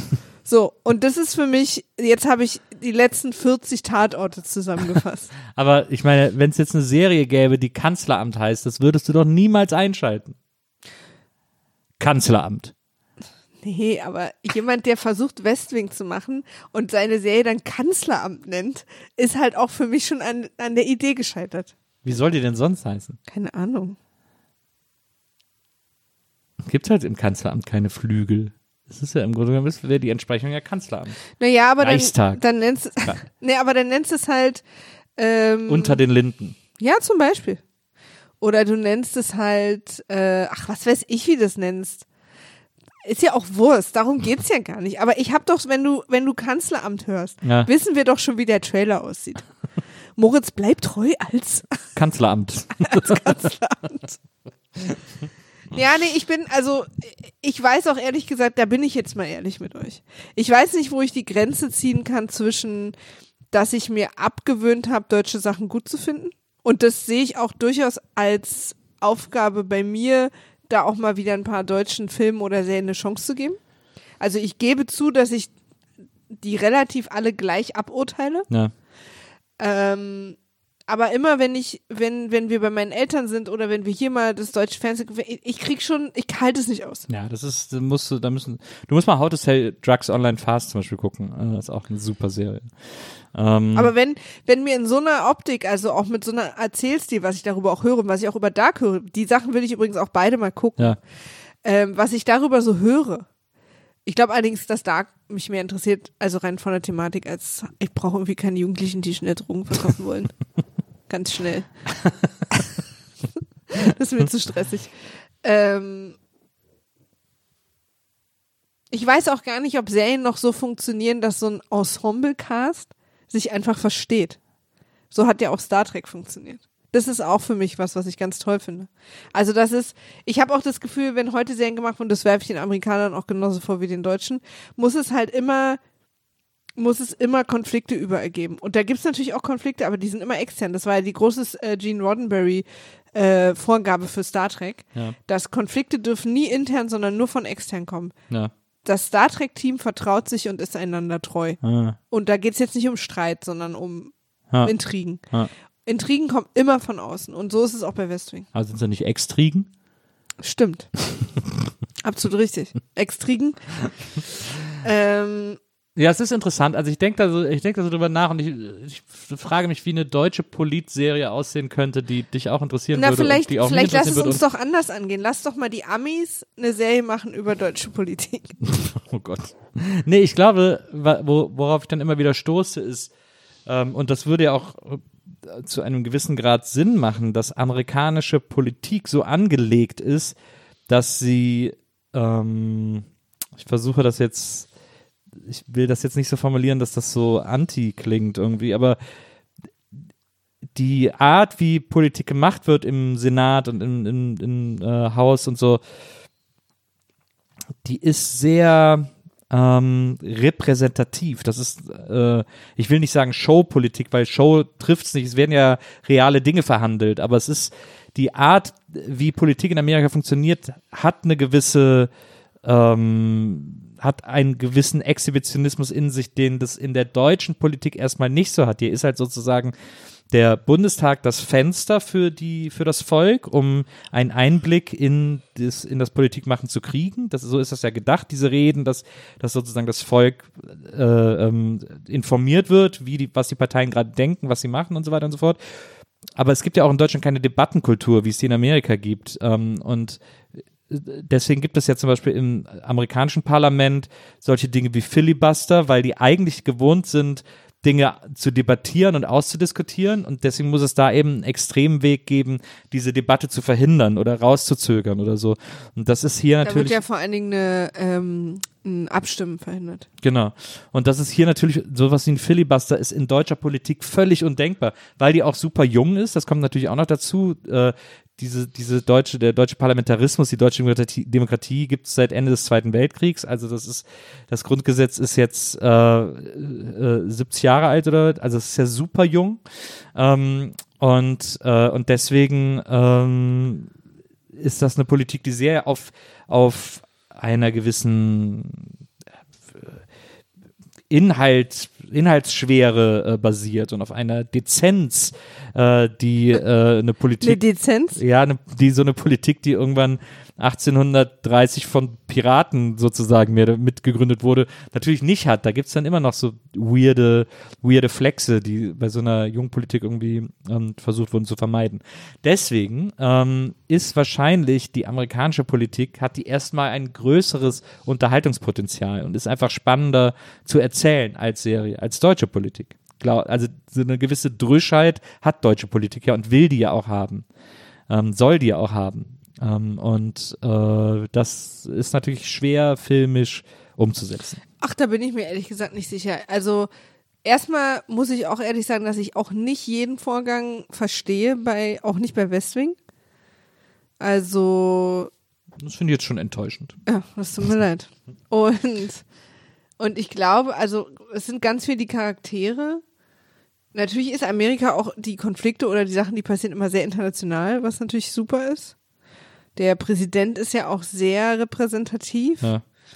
Aber nee, das glaube ich nicht. Also ich glaube, wenn es eine richtig gute Serie, die spannend erzählt ist und auch keine Angst davor hat, spannend erzählt zu sein, ähm, über eine Kanzlerin und ihre engsten Mitarbeiter gibt, wie sie versuchen, in so Zeiten wie äh, Geflüchtetenkrisen oder Moria, was ja das gleiche ist, aber oder allen möglichen, Ja. AfD, was da hinter verschlossenen Türen besprochen wird, wie man versucht, dem Herr zu werden und trotzdem, oder Dame, und äh, trotzdem aber natürlich mit allen Parteien irgendwie in Kommunikation bleiben muss, wie man versucht, menschlich zu sein, ohne unser, also den Staat und wie das System funktioniert, dabei aufzugeben, wie man da versucht, Mittelwege zu finden, wie man irgendwie die BürgerInnen nicht wütend macht, obwohl die alle was anderes wollen und so. Ich glaube, also, ich glaube, das kann man total gut erzählen, wenn man es gut kann. Also, das sage ich auch übrigens nicht, dass ich das kann. Ich bin keine Drehbuchautorin. Ja. Aber es gibt Menschen, die das können und die das zu 1000 Prozent auch so umsetzen können, dass es toll und spannend wäre. Was du übrigens auch mal gucken musst, fällt mir dabei ein, ist äh, Deutschland 83. Ach Äh, ja. 386, sehr, sehr gut gemacht. Du weißt, ich bin, ich bin sehr zaghaft, was die DDR-Geschichte angeht. Ja, aber es ist ja so, es ist ja eher Fantasy und es sind so, sind, ist so sehr weit hergeholt äh, und ist einfach extrem toll erzählt. Ich habe mir die ersten drei, vier Folgen mit dir zusammen angeguckt. Na. Ich fand's echt super. Na, ich überleg mal. Na. Es hat mich irgendwie so, ich fand's beengend, aber das liegt natürlich daran, dass ich irgendwie meine Wurzeln in der DDR habe. Aber weißt du, was ich meine? Ich glaube, das ginge. Ja, ich, äh, klar. Weil, weil, also jetzt nur von außen betrachtet, passieren in der Politik aufregende Sachen. Hm, na klar, Corona. Na klar. Also das sind ja, und da gibt's bestimmt interessante, tolle Gespräche. Du musst halt nur wissen, wann du quasi von diesen Gesprächen wegschneidest. Ja, und du musst vor allem, und du darfst vor allem die ARD und das ZDF daran nicht teilhaben lassen. Ja, also so gut wie niemanden in Deutschland, ehrlicherweise. Das- Man müsste es als Netflix oder, oder Amazon-Serie machen. Und ich traue es auch übrigens deutschen Leuten zu, aber wie du eben schon sagst, also lass mal die ganzen alten Männer weg. Es ist ja kein Zufall, dass Dark, eine der weltweit erfolgreichsten deutschen Serien, nicht äh, von einem deutschen Sender produziert wurde, Ja. sondern eben von Netflix. Total. Das ist, Aber in deutschen, aus deutschen Köpfen heraus. Naja, also es absolut. gibt hier Menschen, die sind, und ich finde es übrigens, was ich auch legitim finde, zu sagen, ich will aber nicht, dass alles aussieht wie in Amerika. Ich will das, ich will die Tatort-Ästhetik. Ja. Das finde ich auch übrigens komplett legitim. Ich will auf keinen Fall, dass alles, was in Deutschland produziert wird, also äh, französische Produktionen haben ja auch einen speziellen Hm. Look in viel so. Ich finde es total legitim, dass es die gibt. Die funktionieren nur für mich nicht. ja. Übrigens Lupin. Sehr, sehr gute französische Produktion. Stimmt, das muss ich auch mal gucken. So, okay, also West Wing ist auch eher ein Tipp äh, als, als, eine, als eine Kritik an dieser Stelle. Das heißt, ihr habt schon zwei Tipps, Wonder Vision und West Wing. Jetzt bin ich dran und habt ihr Im etwas. Prinzip bringen wir ja immer Tipps mit, oder? Oder bringst du auch Sachen mit, die du scheiße fandest? Ich komme jetzt mal zu Ah, einer ja. Sache, ähm, die äh, eine Diskussion im, äh, im Internet, wo ich mich ein bisschen reingelesen habe heute ähm, und wo ich mir mal so ein paar Sachen angeguckt habe.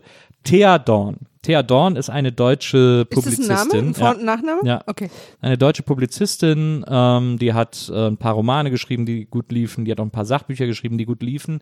Ähm, die versucht immer so ein bisschen edgy zu sein und will immer so ein bisschen äh, im Grunde genommen äh, eher rechte Positionen, konservative rechte Positionen vertreten, ohne rechts zu sein. Sie will schon als progressiv wirken, sie will schon progressiv wirken und, äh, und ein, ein kritischer Geist sein und ein, als, äh, als Denkerin äh, wahrgenommen werden. Aber ähm, um sozusagen zu polarisieren, nimmt sie halt super gern Positionen ein, die eher äh, sehr weit auf der rechten Seite des konservativen Spektrums sind. Also sie ist nicht rechts, aber sie ist, sie kokettiert damit. Was ist sie denn von Beruf? Na, eben Autorin, Schriftstellerin. Okay, ähm, äh, okay. Sie moderiert auch das literarische Quartett seit äh, jetzt weiß ich nicht wie lange, ein halbes Jahr, Jahr oder so. Also hat das übernommen ähm, und äh, gilt eben so als Denkerin, als als äh, kritische äh, äh, Schreiberin und so. Hat unter anderem auch Sachbücher darüber geschrieben, dass man den Heimatbegriff wieder positiv besetzen soll, dass man sich nicht von den Faschos wegnehmen lassen soll, weil es gibt irgendwie was Geiles an Heimat, an Deutschland und so weiter und so fort. Dieser Patriotismus, sie versucht dem irgendwie was Positives abzugewinnen, dass der auch Identität sei und so und dass Identität erstmal nichts Schlechtes ist, bla bla bla bla. Ähm, aber es ist natürlich sehr, es sind sehr weiße Positionen, es sind sehr deutsche Positionen, es sind sehr privilegierte Positionen, die sie vertritt und der Blick über den Tellerrand fällt ihr oft sehr schwer, wenn es darum geht, äh, sozusagen auch ähm, äh, alle deutschen Menschen mitzudenken und so. Sie ist da, ähm, äh, sie ist da oft sehr limitiert in ihrer Argumentation. Sie ist aber nicht dumm, aber sie ist eben, äh, ihr gefällt das, glaube ich, so, dieses, da so eine Zwischenposition einzunehmen, die sehr gut andockt an so, an Weltpositionen, äh, also damit meine ich die Zeitung, ähm, und äh, so ein, so ein lucky Konservatismus äh, im Grunde genommen irgendwie darstellen will. So. mein Ähm, Lucky ist, ist glücklich. Also, Ja. äh, äh, aber im Sinne von Glück gehabt. Du meinst happy wahrscheinlich, ne? Nee, ich meine schon lucky. Ich meine schon so dieses, das irgendwie auch witzig finden und cool finden und lustig finden und zu sagen so, ey, äh, Happy go lucky. ja, ey, äh, ist doch witzig, wenn wir sagen, Deutschland ist cool und so. Was, warum stellt ihr euch alle so an und so? Seid mal irgendwie nicht so, seid nicht so, seid nicht immer so anstrengend. Das ist irgendwie, lasst uns doch mal ein bisschen äh, das alles toll finden. Das ist ja auch so eine, so eine, so eine Ulf Poschert äh, äh, der Chefredakteur der Welt, der auch immer so ein bisschen so davon angeätzt ist, wenn Leute kritisch sind. Der will immer, dass man irgendwie alles äh, kritiklos toll findet und deswegen versucht er immer alle äh, auf die Palme zu bringen, die kritisch äh, Dinge hinterfragen. So. Ähm, und äh, dafür ist sie aber halt bekannt und äh, wie gesagt macht sie eben das literarische Quartett, was schwierig ist, aber okay. Ähm, und dann lädt sie sich natürlich so Leute wie Lisa Eckert ein, die sie ja auf eine gewisse Art spiegeln ähm, und, äh, und findet das sehr witzig, dass Leute sich darüber aufregen, dass sie sehr kritiklos äh, mit solchen, an solchen gefährlichen Rändern rumfischt die hat jetzt ein Buch geschrieben. Die hat einen Artikel heute veröffentlicht, glaube ich sogar, ähm, bei, äh, ich glaube, bei Zeit. Ähm, in dem sie so ein bisschen versucht äh, zu sagen, dass diese ganzen Corona-Sachen ätzend sind. Ähm, und äh, dass es gibt ja gerade eine Forderung nach einer äh, Zero-Covid-Strategie, also die besagt, zwei Wochen richtig harter Lockdown, alles komplett runterfahren, um danach wieder irgendwie frei atmen zu können, weil man dann quasi diese Verbreitung sehr gut stoppen kann, wenn man das so macht und sie schreibt halt darüber, dass das im Grunde genommen, dass das Allmachtsfantasien linker Spinner sind, äh, dass das auf gar keinen Fall wahr werden darf, weil es äh, nur eine andere Form von Diktatur ist, weil es irgendwie ähm, äh, ja, eine, eine primitive Obrigkeitshörigkeit äh, ähm, darstellen würde, die sie äh, völlig verachtet und gefährlich findet und schlimm findet und auf keinen Fall ähm, äh, erleben möchte. So, also so könnte man es im, im weitesten Sinne zusammenfassen, äh, was sie da geschrieben hat. Sie natürlich maskiert unter dem Deckmantel der Sorge, die sie sich macht, das würde so für so schlimme Dinge sorgen, bla bla bla. Ähm, und jetzt hat sie äh, ihren einen neuen Roman vorgelegt, der heißt Trost, Briefe an Max. Und es gibt einen Literaturblog, der heißt 54 Books, äh, 54books.de. Ähm, eigentlich wahrscheinlich so ziemlich die wichtigste deutsche Seite für Literaturkritik. Und die haben heute einen Text über dieses Buch, äh, über dieses neue Buch von Thea Dorn geschrieben. Der Text ist wahnsinnig witzig, ähm, weil das Buch ganz offensichtlich wahnsinnig scheiße ist. Also dieser Text äh, man muss wirklich sagen, der hat sich offensichtlich von selbst geschrieben, äh, weil das Buch so viele Steilvorlagen bietet, äh, zu sagen, dass es Kacke ist. Ähm, dass, äh, dass der Typ, der diesen Text geschrieben hat, Peter Hinze war das, glaube ich, einer der Autoren von 54 Books, dass der wirklich nur noch die Sachen aufschreiben musste, die, die ihm aus diesem Buch irgendwie zuflogen. Ähm, es ist ein Briefroman, den sie geschrieben hat. Das bedeutet, also die Geschichte ist, es gibt die Hauptfigur Johanna, ähm, und äh, ihr alter, ich glaube, Philosophieprofessor Max und der schreibt ihr Postkarten, auf denen immer nur eine Frage steht und sie antwortet ihm immer mit einem Brief auf diese Frage. Das ist so das Buch. Und wir sehen immer diese Also Postkarte. ist es auch so ein bisschen wieder, sie interviewt sich selbst? ja, absolut. Okay, wow. Julie C. hat auch einen hinten ein Quote für das Buch geschrieben. Wirklich? Ja. Julie C. hat ja vor kurzem, um die HörerInnen reinzuholen, ein Buch geschrieben, in dem sie sich selbst interviewt ähm, und immer und sich auch selber dann immer so Sachen sagt wie, hm, gute Idee. Gute Frage. gute Frage.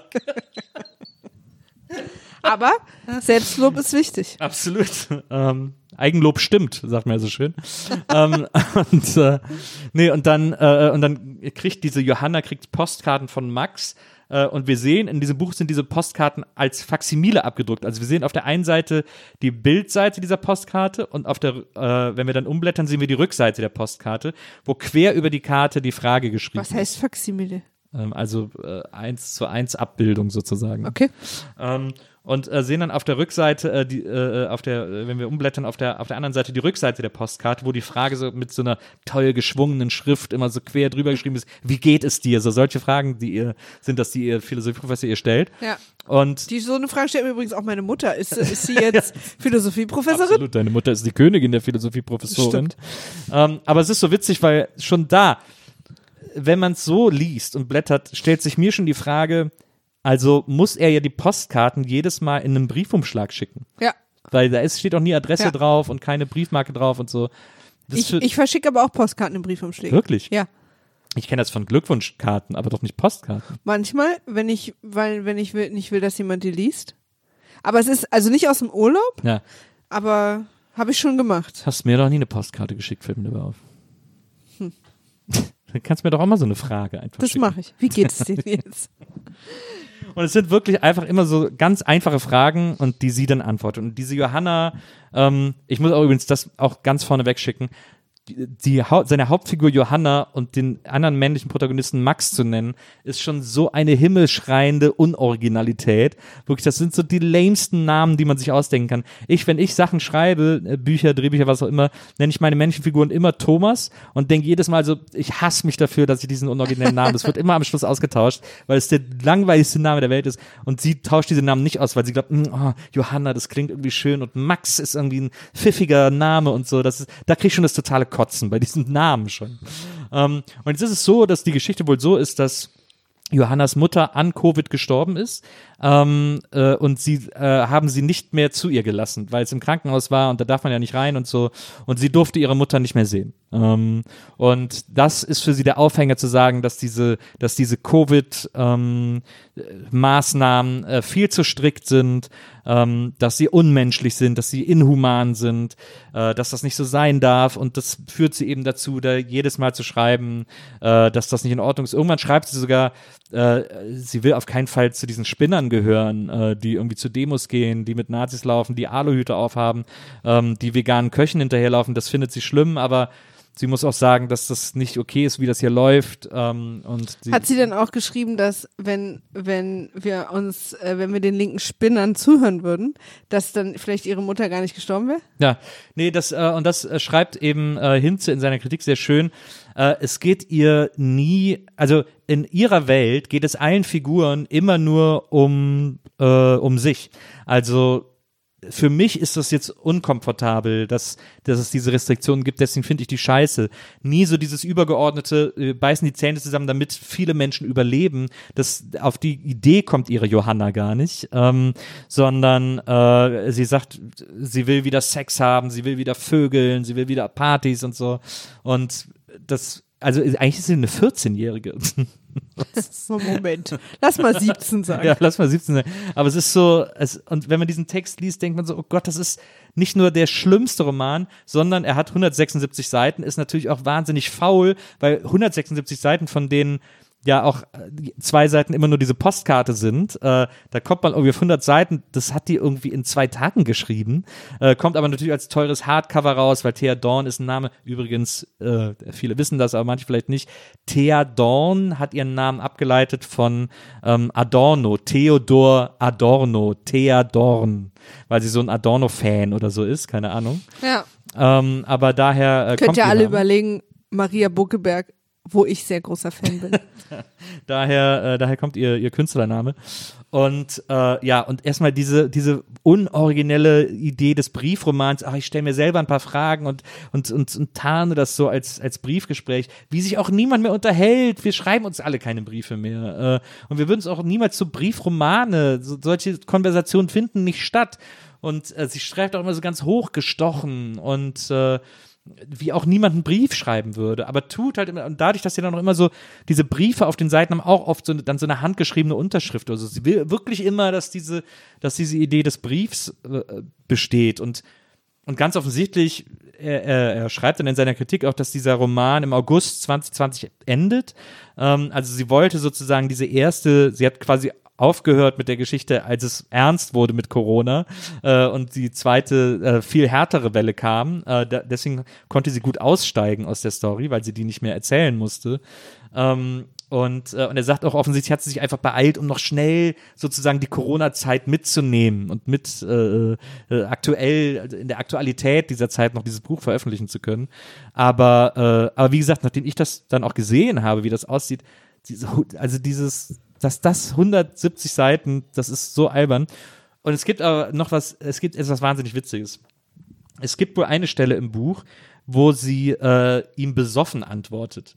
Was auch schon super weird ist, weil sie ihm ja Briefe schreibt. Also man, sie hat es ja dann nicht mehr abends abgeschickt. Ja, ist ja keine SMS oder ja, so. aber sie formuliert es wie eine SMS und so. Und ähm, ich habe den mal, äh, die haben den da hingeschrieben, ich habe den mal abfotografiert, weil ich den so witzig fand und ich wollte mal versuchen, den vorzulesen, ähm, um mal so einen Einblick äh, zu, äh, äh, zu geben. Also dieses zugedröhnte Ich auf Seite 79 ist das wohl, äh, klingt so. Hey, ma, ma, ma, Max. Dann auch mit Doppel-X und so. Geile Krate. Ausrufezeichen, Krate klein geschrieben. Ähm, kannst du hell sehen? Rat mal, wo ich grad herkomme. Dann auch ich falsch geschrieben. Auch so kleine Großschreibung. Oh yeah. Ups. Mähe grad geschnitten. Hab's immer gesagt. Scheißumschlag. Überall Bild. Auch schon auf den Tatzen. Abgeschön. Irgendwie schön. Pass zu Schubert. Schubert.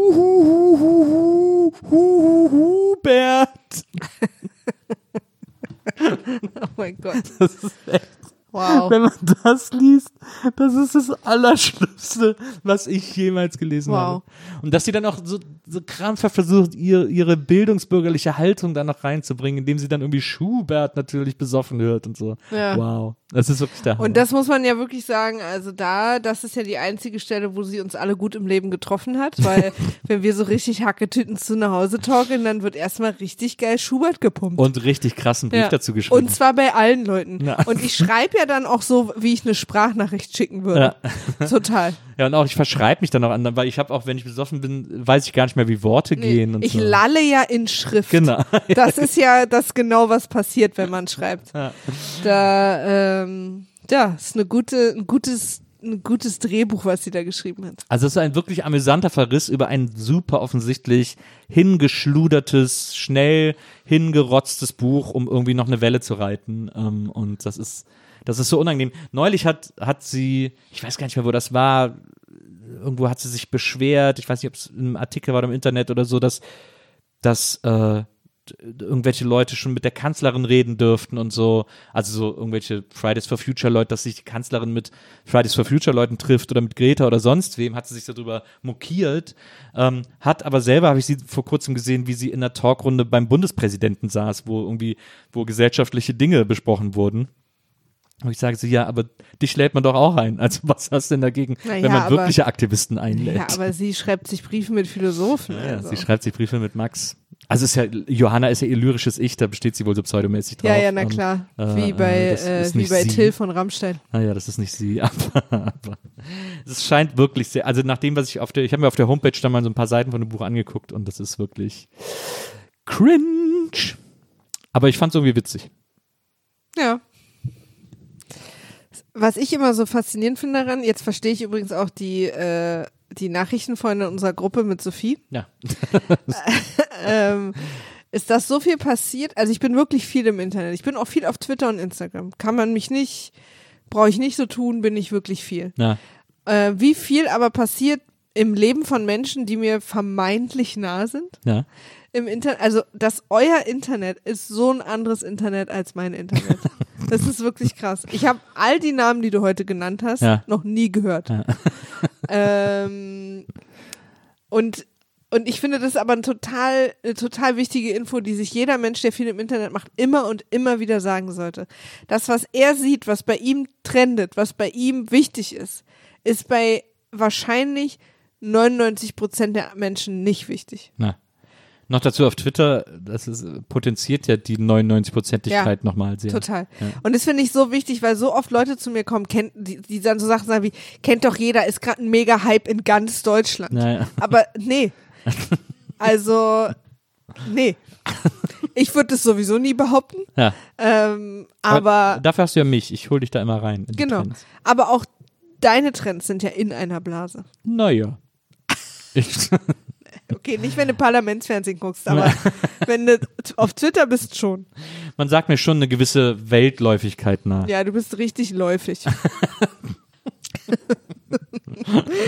So, du bist dran mit deiner zweiten Sache. Ja, ähm, ich habe jetzt was nicht ganz so Intellektuelles dabei. Da musst du selber wissen, ne? Schade, Maria. Ja.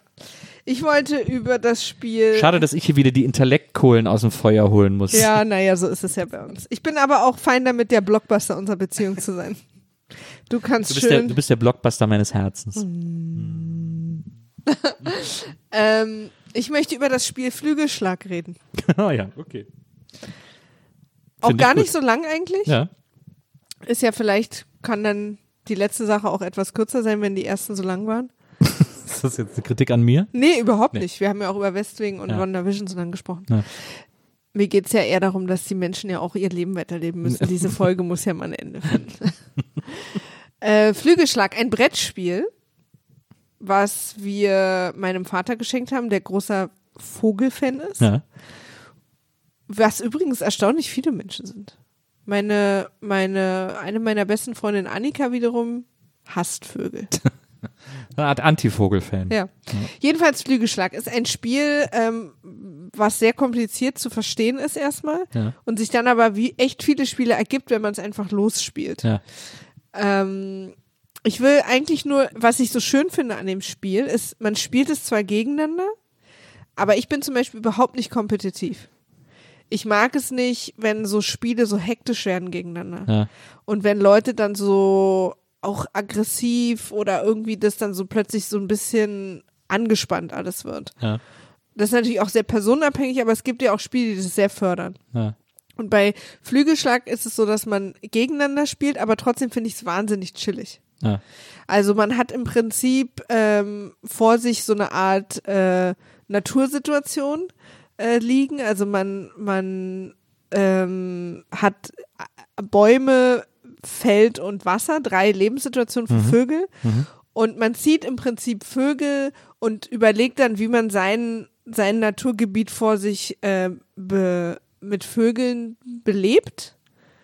Und jeder Vogel kann auch Sachen und ähm, es gilt, Punkte zu sammeln und verschiedene Fähigkeiten von Vögeln, äh, die man füttern muss, die, die Eier legen. Ja. Man kriegt vom Spiel Aufgaben genannt, die man hinkriegt. Man, man, teilweise gibt es Aufgaben vom Spiel, die Kooperation mit den anderen Spielern sind. Manchmal spielt man dagegen und man muss sehr strategisch vorgehen wie man seine Vögel platziert, welche Vögel man fördert, welche Sachen man macht und welche nicht, damit man am Ende einer jeden Runde äh, die meisten Punkte hat.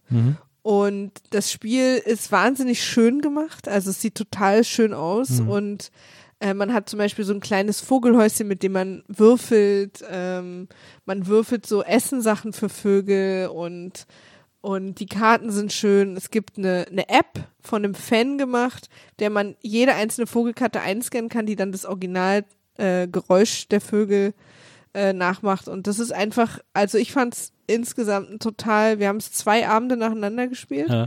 und ich fand es mega schön. Ja. Ja, ich fand's auch gut. Es ist ein, das ist ein bisschen ein Sammelspiel. Man muss diese Vögel sammeln äh, Genau. und, und auslegen.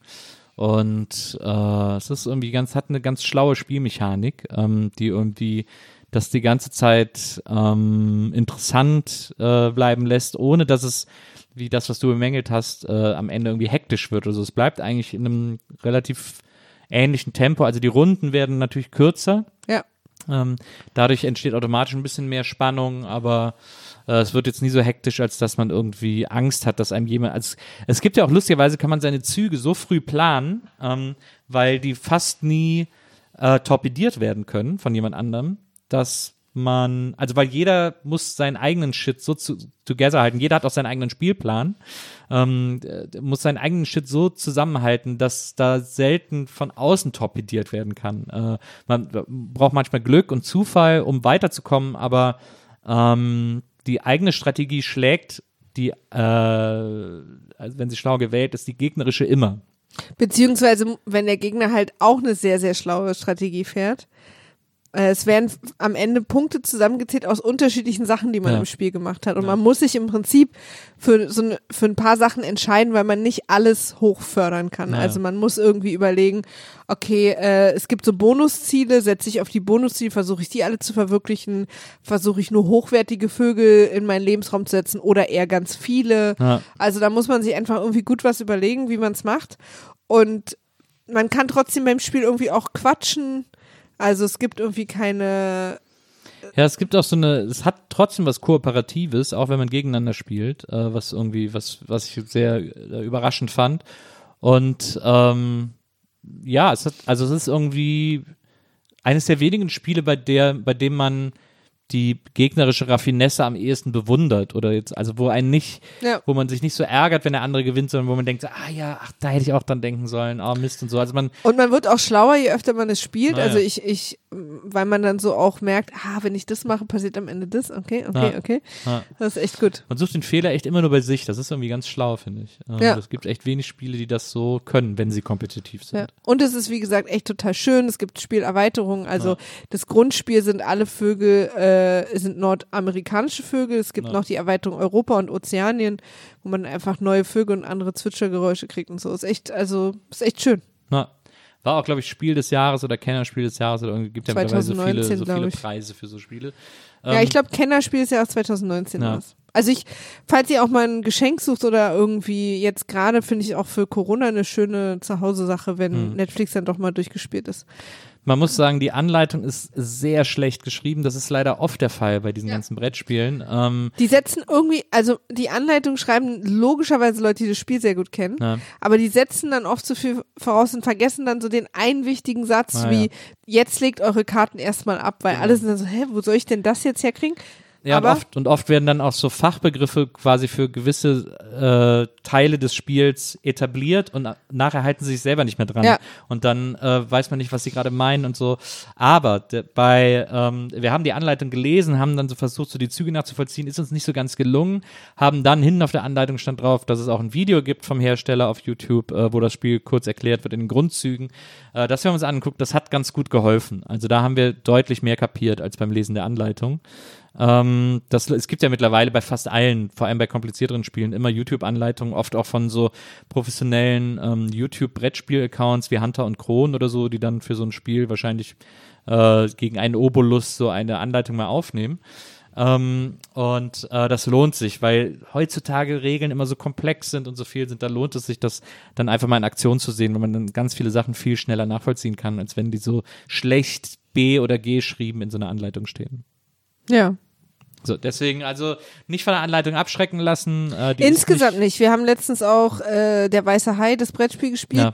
Die war auch sehr kompliziert, noch sehr lang. Also Ja. wir haben tatsächlich an der Anleitung länger gelesen, als das erste Spiel dann gedauert hat. Das stimmt. Äh, und ich finde, da sollte man sich nicht, also ab dem zweiten Spiel macht es eigentlich immer erst richtig Spaß. Ja.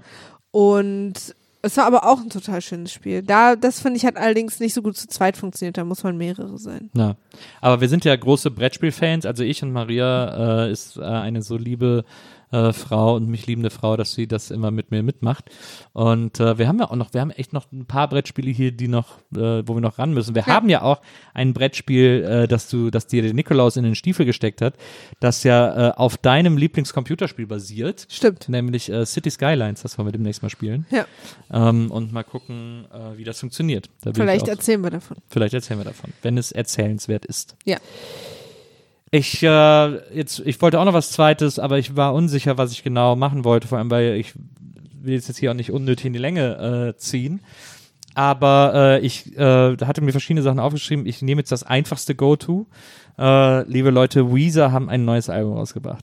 Weezer ist ja die fantastischste Band des Universums. Ich weiß nicht, ob das vielen Menschen bewusst ist da draußen. Ähm, ich habe ja, ich habe auf Twitter schon einen Thread über das Album gemacht. Ich habe auf Insta eine Story gemacht, wo man das Album sogar gewinnen konnte. Aber dieser Podcast wird vielleicht von Menschen gehört, die das alles noch nicht oder noch nicht genug mitbekommen haben. Es ist ein sensationelles Album. Ähm, das Witzige an diesem Album ist, dass es niemand hat kommen sehen, außer die Band, logischerweise, aber ähm, Weezer-Fans weltweit, es war so, ich habe letztes Jahr, habe ich einen Artikel gelesen, in einer Zeitung, ich glaube Guitar World oder Guitar Now oder whatever, ähm, ein Interview mit Rivers Cuomo, das ist der Kopf von Weezer, der Sänger und, und Gitarrist. Und eigentlich auch derjenige, der die meisten Songs äh, für die Band schreibt. Es gab in der Vergangenheit Ausnahmen, aber seit ein paar Alben ist eigentlich nur noch eher äh, das Mastermind.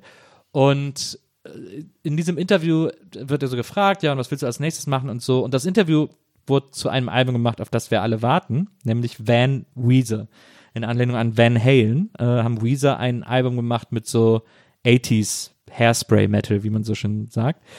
Und ähm, das sollte letztes Jahr rauskommen zur Tour, weil letztes Jahr war eine große Stadiontour in Amerika geplant von Weezer, Green Day und Fallout Boy.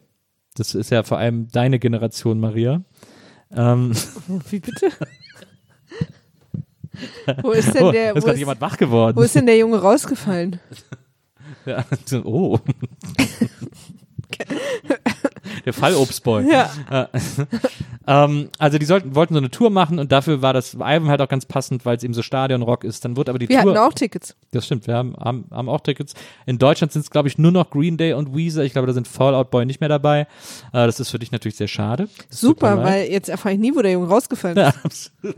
Das, ist ja, das erzählen sie ja immer die Geschichte Ja, bei ihren ja. Konzerten. ähm, auf jeden Fall. Ähm, so, und äh, für diese Tour war das Album halt perfekt. Dann wurde die Tour aber Corona-mäßig abgesagt. Und dann haben sie gesagt, na, dann schieben wir das Album auch noch. Und alle so, aber äh, ist doch egal. Nein, nein, es, es soll äh, quasi das Album zur Tour sein. Na gut. Dann haben alle gesagt, alles klar. Dann kam eben dieses Interview und da hat Rivers erzählt, ja, es hat Spaß gemacht, diese mal wieder so ein bisschen auf diese Metal Roots, weil äh, Rivers selber früher so ein Metalhead war. Weezer haben auch, ein, äh, also beziehungsweise die Bands, die er vor Weezer gemacht hat, waren auch so 80er Hairspray Metal Bands irgendwie immer. Ähm, und äh, ja, deswegen ist da natürlich Herzblut drin und man, man war irgendwie gespannt und wusste, ja, das muss eigentlich, kann eigentlich nur gut werden. Ähm, da wurde es einem verschoben und in diesem Interview hat er dann erzählt, so, ja, wir haben ja auch noch ein anderes Album, äh, das soll OK Human heißen, als Antwort auf OK Computer von Radiohead. Äh, wir wollen einfach das OK Human, da soll alles analog sein. Ich will da eigentlich gar keine Gitarren drauf. Äh, ich will alles mit Streichern und Klavier machen. Und das ist natürlich erstmal eine sehr interessante Ansage in einem Magazin, das Guitar World heißt. Die waren da, glaube ich, sehr so. äh? Und, äh, und alle Weezer-Fans sind ausgeflippt und haben gesagt, boah, das muss ja geil sein, wenn der, wenn der eine Platte. Ich hätte gedacht, dass das Visa-Fans alle doof finden. Nee, das muss man ja auch, das ist ja vielleicht wichtig, das muss man vielleicht am Anfang erklären. Einige von euch werden Weezer kennen und Weezer mögen. Ähm, es wird auch einige unter denen, die sie kennen und mögen, geben, die sagen, ich mag eigentlich nur die ersten beiden Alben, nämlich das Blaue und Pinkerton.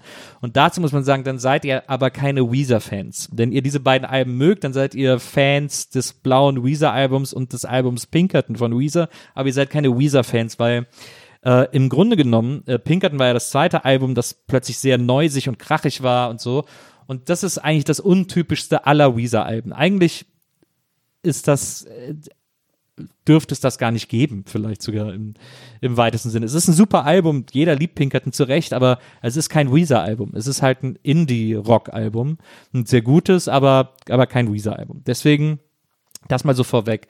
Ähm, was man in der Geschichte von Weezer erkennen kann, ist, dass es da um, es geht da sehr um Songs und sehr um Songstrukturen und sehr um die Suche nach Songs und ein Ausprobieren. Weezer sind so eine Art Pop, Pop, Punk-Labor, wenn man im weitesten Sinne will. Äh, Wie es, ja, also ich werde jetzt mit den sehr hochgestochenen Vergleich mit den späten Beatles äh, aufziehen, die ja auch irgendwie gesucht haben nach so einer Songformel und da allerlei verrückte Sachen probiert haben. Manche, also völlig geniale, aber auch manche, die so ein bisschen auer waren.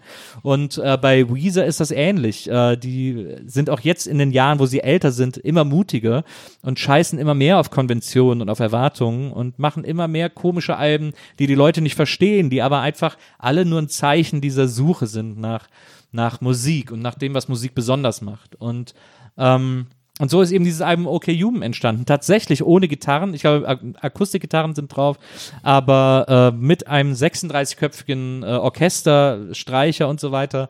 Ähm, und Rivers hat fast die meiste Zeit am, am Klavier oder an anderen Tasteninstrumenten gesessen.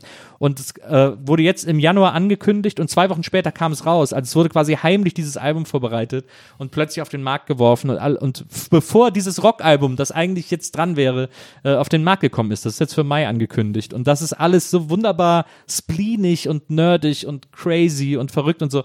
Und dieses Album ist echt total schön. Es ist, ich finde, es gibt Stellen, da ist es ein bisschen schwächer, weil sie sozusagen nur die Gitarren ausgetauscht haben. Da spielt dann eben das Cello oder so oder das Streichquartett spielt dann die Gitarrenlinie. Das finde ich, das ist mir ein Tacken zu faul, weil dann denke ich so, naja gut, du hast jetzt das Instrument A gegen Instrument B ausgetauscht, aber es klingt sowieso so ähnlich. Äh, ähm, äh, das ist jetzt noch nicht die, der große Songwriting-Wurf, aber in seinen allerbesten Momenten ist OK Human, wenn es symphonischer wird, wenn Rivers sich traut, Songstrukturen aufzubrechen, wilder zu komponieren, verschiedene Parts zu setzen und so, dann ist das ein, ein ganz riesig starkes Album, ähm, das glaube ich, eine ganz wichtige Schule für ihn gewesen sein wird, was man dann auf zukünftigen Alben hören kann. Ähm, und es ist ein Album, das, auch wenn ihr von Weezer nie was gehört habt und vielleicht gar nichts mit denen anfangen könnt, unbedingt mal hören solltet, ähm, weil ihr da ganz sicher Songs finden werdet, die euch irgendwie berühren, die, die irgendwas mit euch machen, die irgendwas Besonderes sind kleiner Fun Fact noch zum Schluss. Ähm, äh, Im Interview hat Rivers und ich glaube auch sein Schlagzeuger äh, Pat, äh, äh, Patrick Wilson äh, erzählt, dass sie schon die nächsten drei Alben geplant haben. Ähm, eins soll ein bisschen klingen wie The Killers, da wollen sie diesen, diesen Nuller-Rock-Sound wiederbeleben. Ähm, eins soll klingen wie, äh, was war das? War das Nielsen oder so? Irgendwas so ganz Klassisches. Und eins äh, haben sie angekündigt, äh, hat, hat äh, der Gitarrist ähm, Brian Bell in einem Interview angekündigt, äh, sie wollen ein Album machen, das soll klingen wie frühe Weezer. das fand ich ein ganz besonders schön. Ja, das ist lustig. Ja. Ich, Jetzt mu ich muss dazu sagen, zwei Sachen von mir. ja. dass äh, du mir natürlich Visa ins Leben geschafft hast und ich die mittlerweile auch wirklich sehr mag. Ähm, ich bin nach wie vor nur der Einzelliederhörer, ja. die Einzelliederhörerin. Ähm, aber das, was ich höre, ich liebe die Stimme von Rivers total. Ich finde den einfach sehr, sehr niedlich. Und ich finde so schön, dass er jetzt gerade aussieht wie Ned Flanders. Ja, stimmt. Jetzt habe ich dich, jetzt haben wir eigentlich das gemacht, was wir vermeiden wollten, ne? dass ich dich so zumonologisiere. Ich wollte jetzt einfach noch schnell erzählen, am Ende habe gedacht, ich könnte es kurz machen. Kannst du nicht. Spoiler Alert. Ja, Das wird mir nicht mehr passieren. Das werde ich nächstes Mal anders ist nicht machen. so schlimm. Das war äh, sehr interessant, was wir hier gerade veranstaltet haben. Ja, mir hat es viel Spaß gemacht. Mir hat es auch sehr viel Spaß gemacht und ich bin äh, gespannt, wie wir das jetzt weitermachen. Wir sind vor allem natürlich gespannt, wie das bei euch ankam. Ob euch das gefallen hat. Eine, eine Sache, warum wir das jetzt gerade auch so machen, wie wir es machen, ist natürlich, dass wir, dass es, was uns auch schwerfällt, ist, wir beide konsumieren ja sehr viel. Und ich glaube, das Problem daran war, ist dann aber etwas für, für WIMAF zu konsumieren, obwohl wir ja eigentlich so viel konsumieren, worüber wir sowieso reden könnten. Ja, Und das machen wir jetzt, glaube ich, einfach ein bisschen mehr. ja cool. Dann äh, hören wir uns nächste Woche wieder, liebe Leute. Wieder mit ein paar brandheißen neuen Themen für euch im Gepäck. Und äh, wenn ihr uns irgendwie mitteilen wollt, wie euch das hier heute gefallen hat, dann ähm, könnt ihr uns gerne eine E-Mail schreiben an folgende E-Mail-Adresse. WIMAF.poolartists.de Da freuen wir uns sehr über euer Feedback und äh, über äh, kleine Verbesserungsvorschläge, aber auch natürlich total über Lob. Ähm, oder ihr könnt das öffentlich machen unter äh, unserem Twitter-Handle. Das heißt nämlich @wimaf war weg. Weil WIMAF schon weg war. Und dann können wir uns da mit euch über dieses, über diesen Format, äh, über diese Formaterneuerung gerne austauschen. Liebe Maria, was Nils. wirst du nun tun? Was ich jetzt tun werde, Ja. wenn wir hier fertig sind, Ja. dann äh, muss ich mal auf Toilette. Ich lege mich jetzt einfach mit dem Gesicht aufs Bett Ja, ist gut. und schlaf ein. So, so sieht bei uns übrigens fast jeder Abend aus. Ich habe mich im Bad eingeschlossen und li Nils liegt mit dem Gesicht nach unten auf dem Bett. Genau. So, äh, das ist unser Fun Day und äh, den lassen wir uns nicht nehmen. Liebe Leute, wir hören uns nächste Woche wieder. Bis dahin, macht's gut. Tschüss. Tschüss.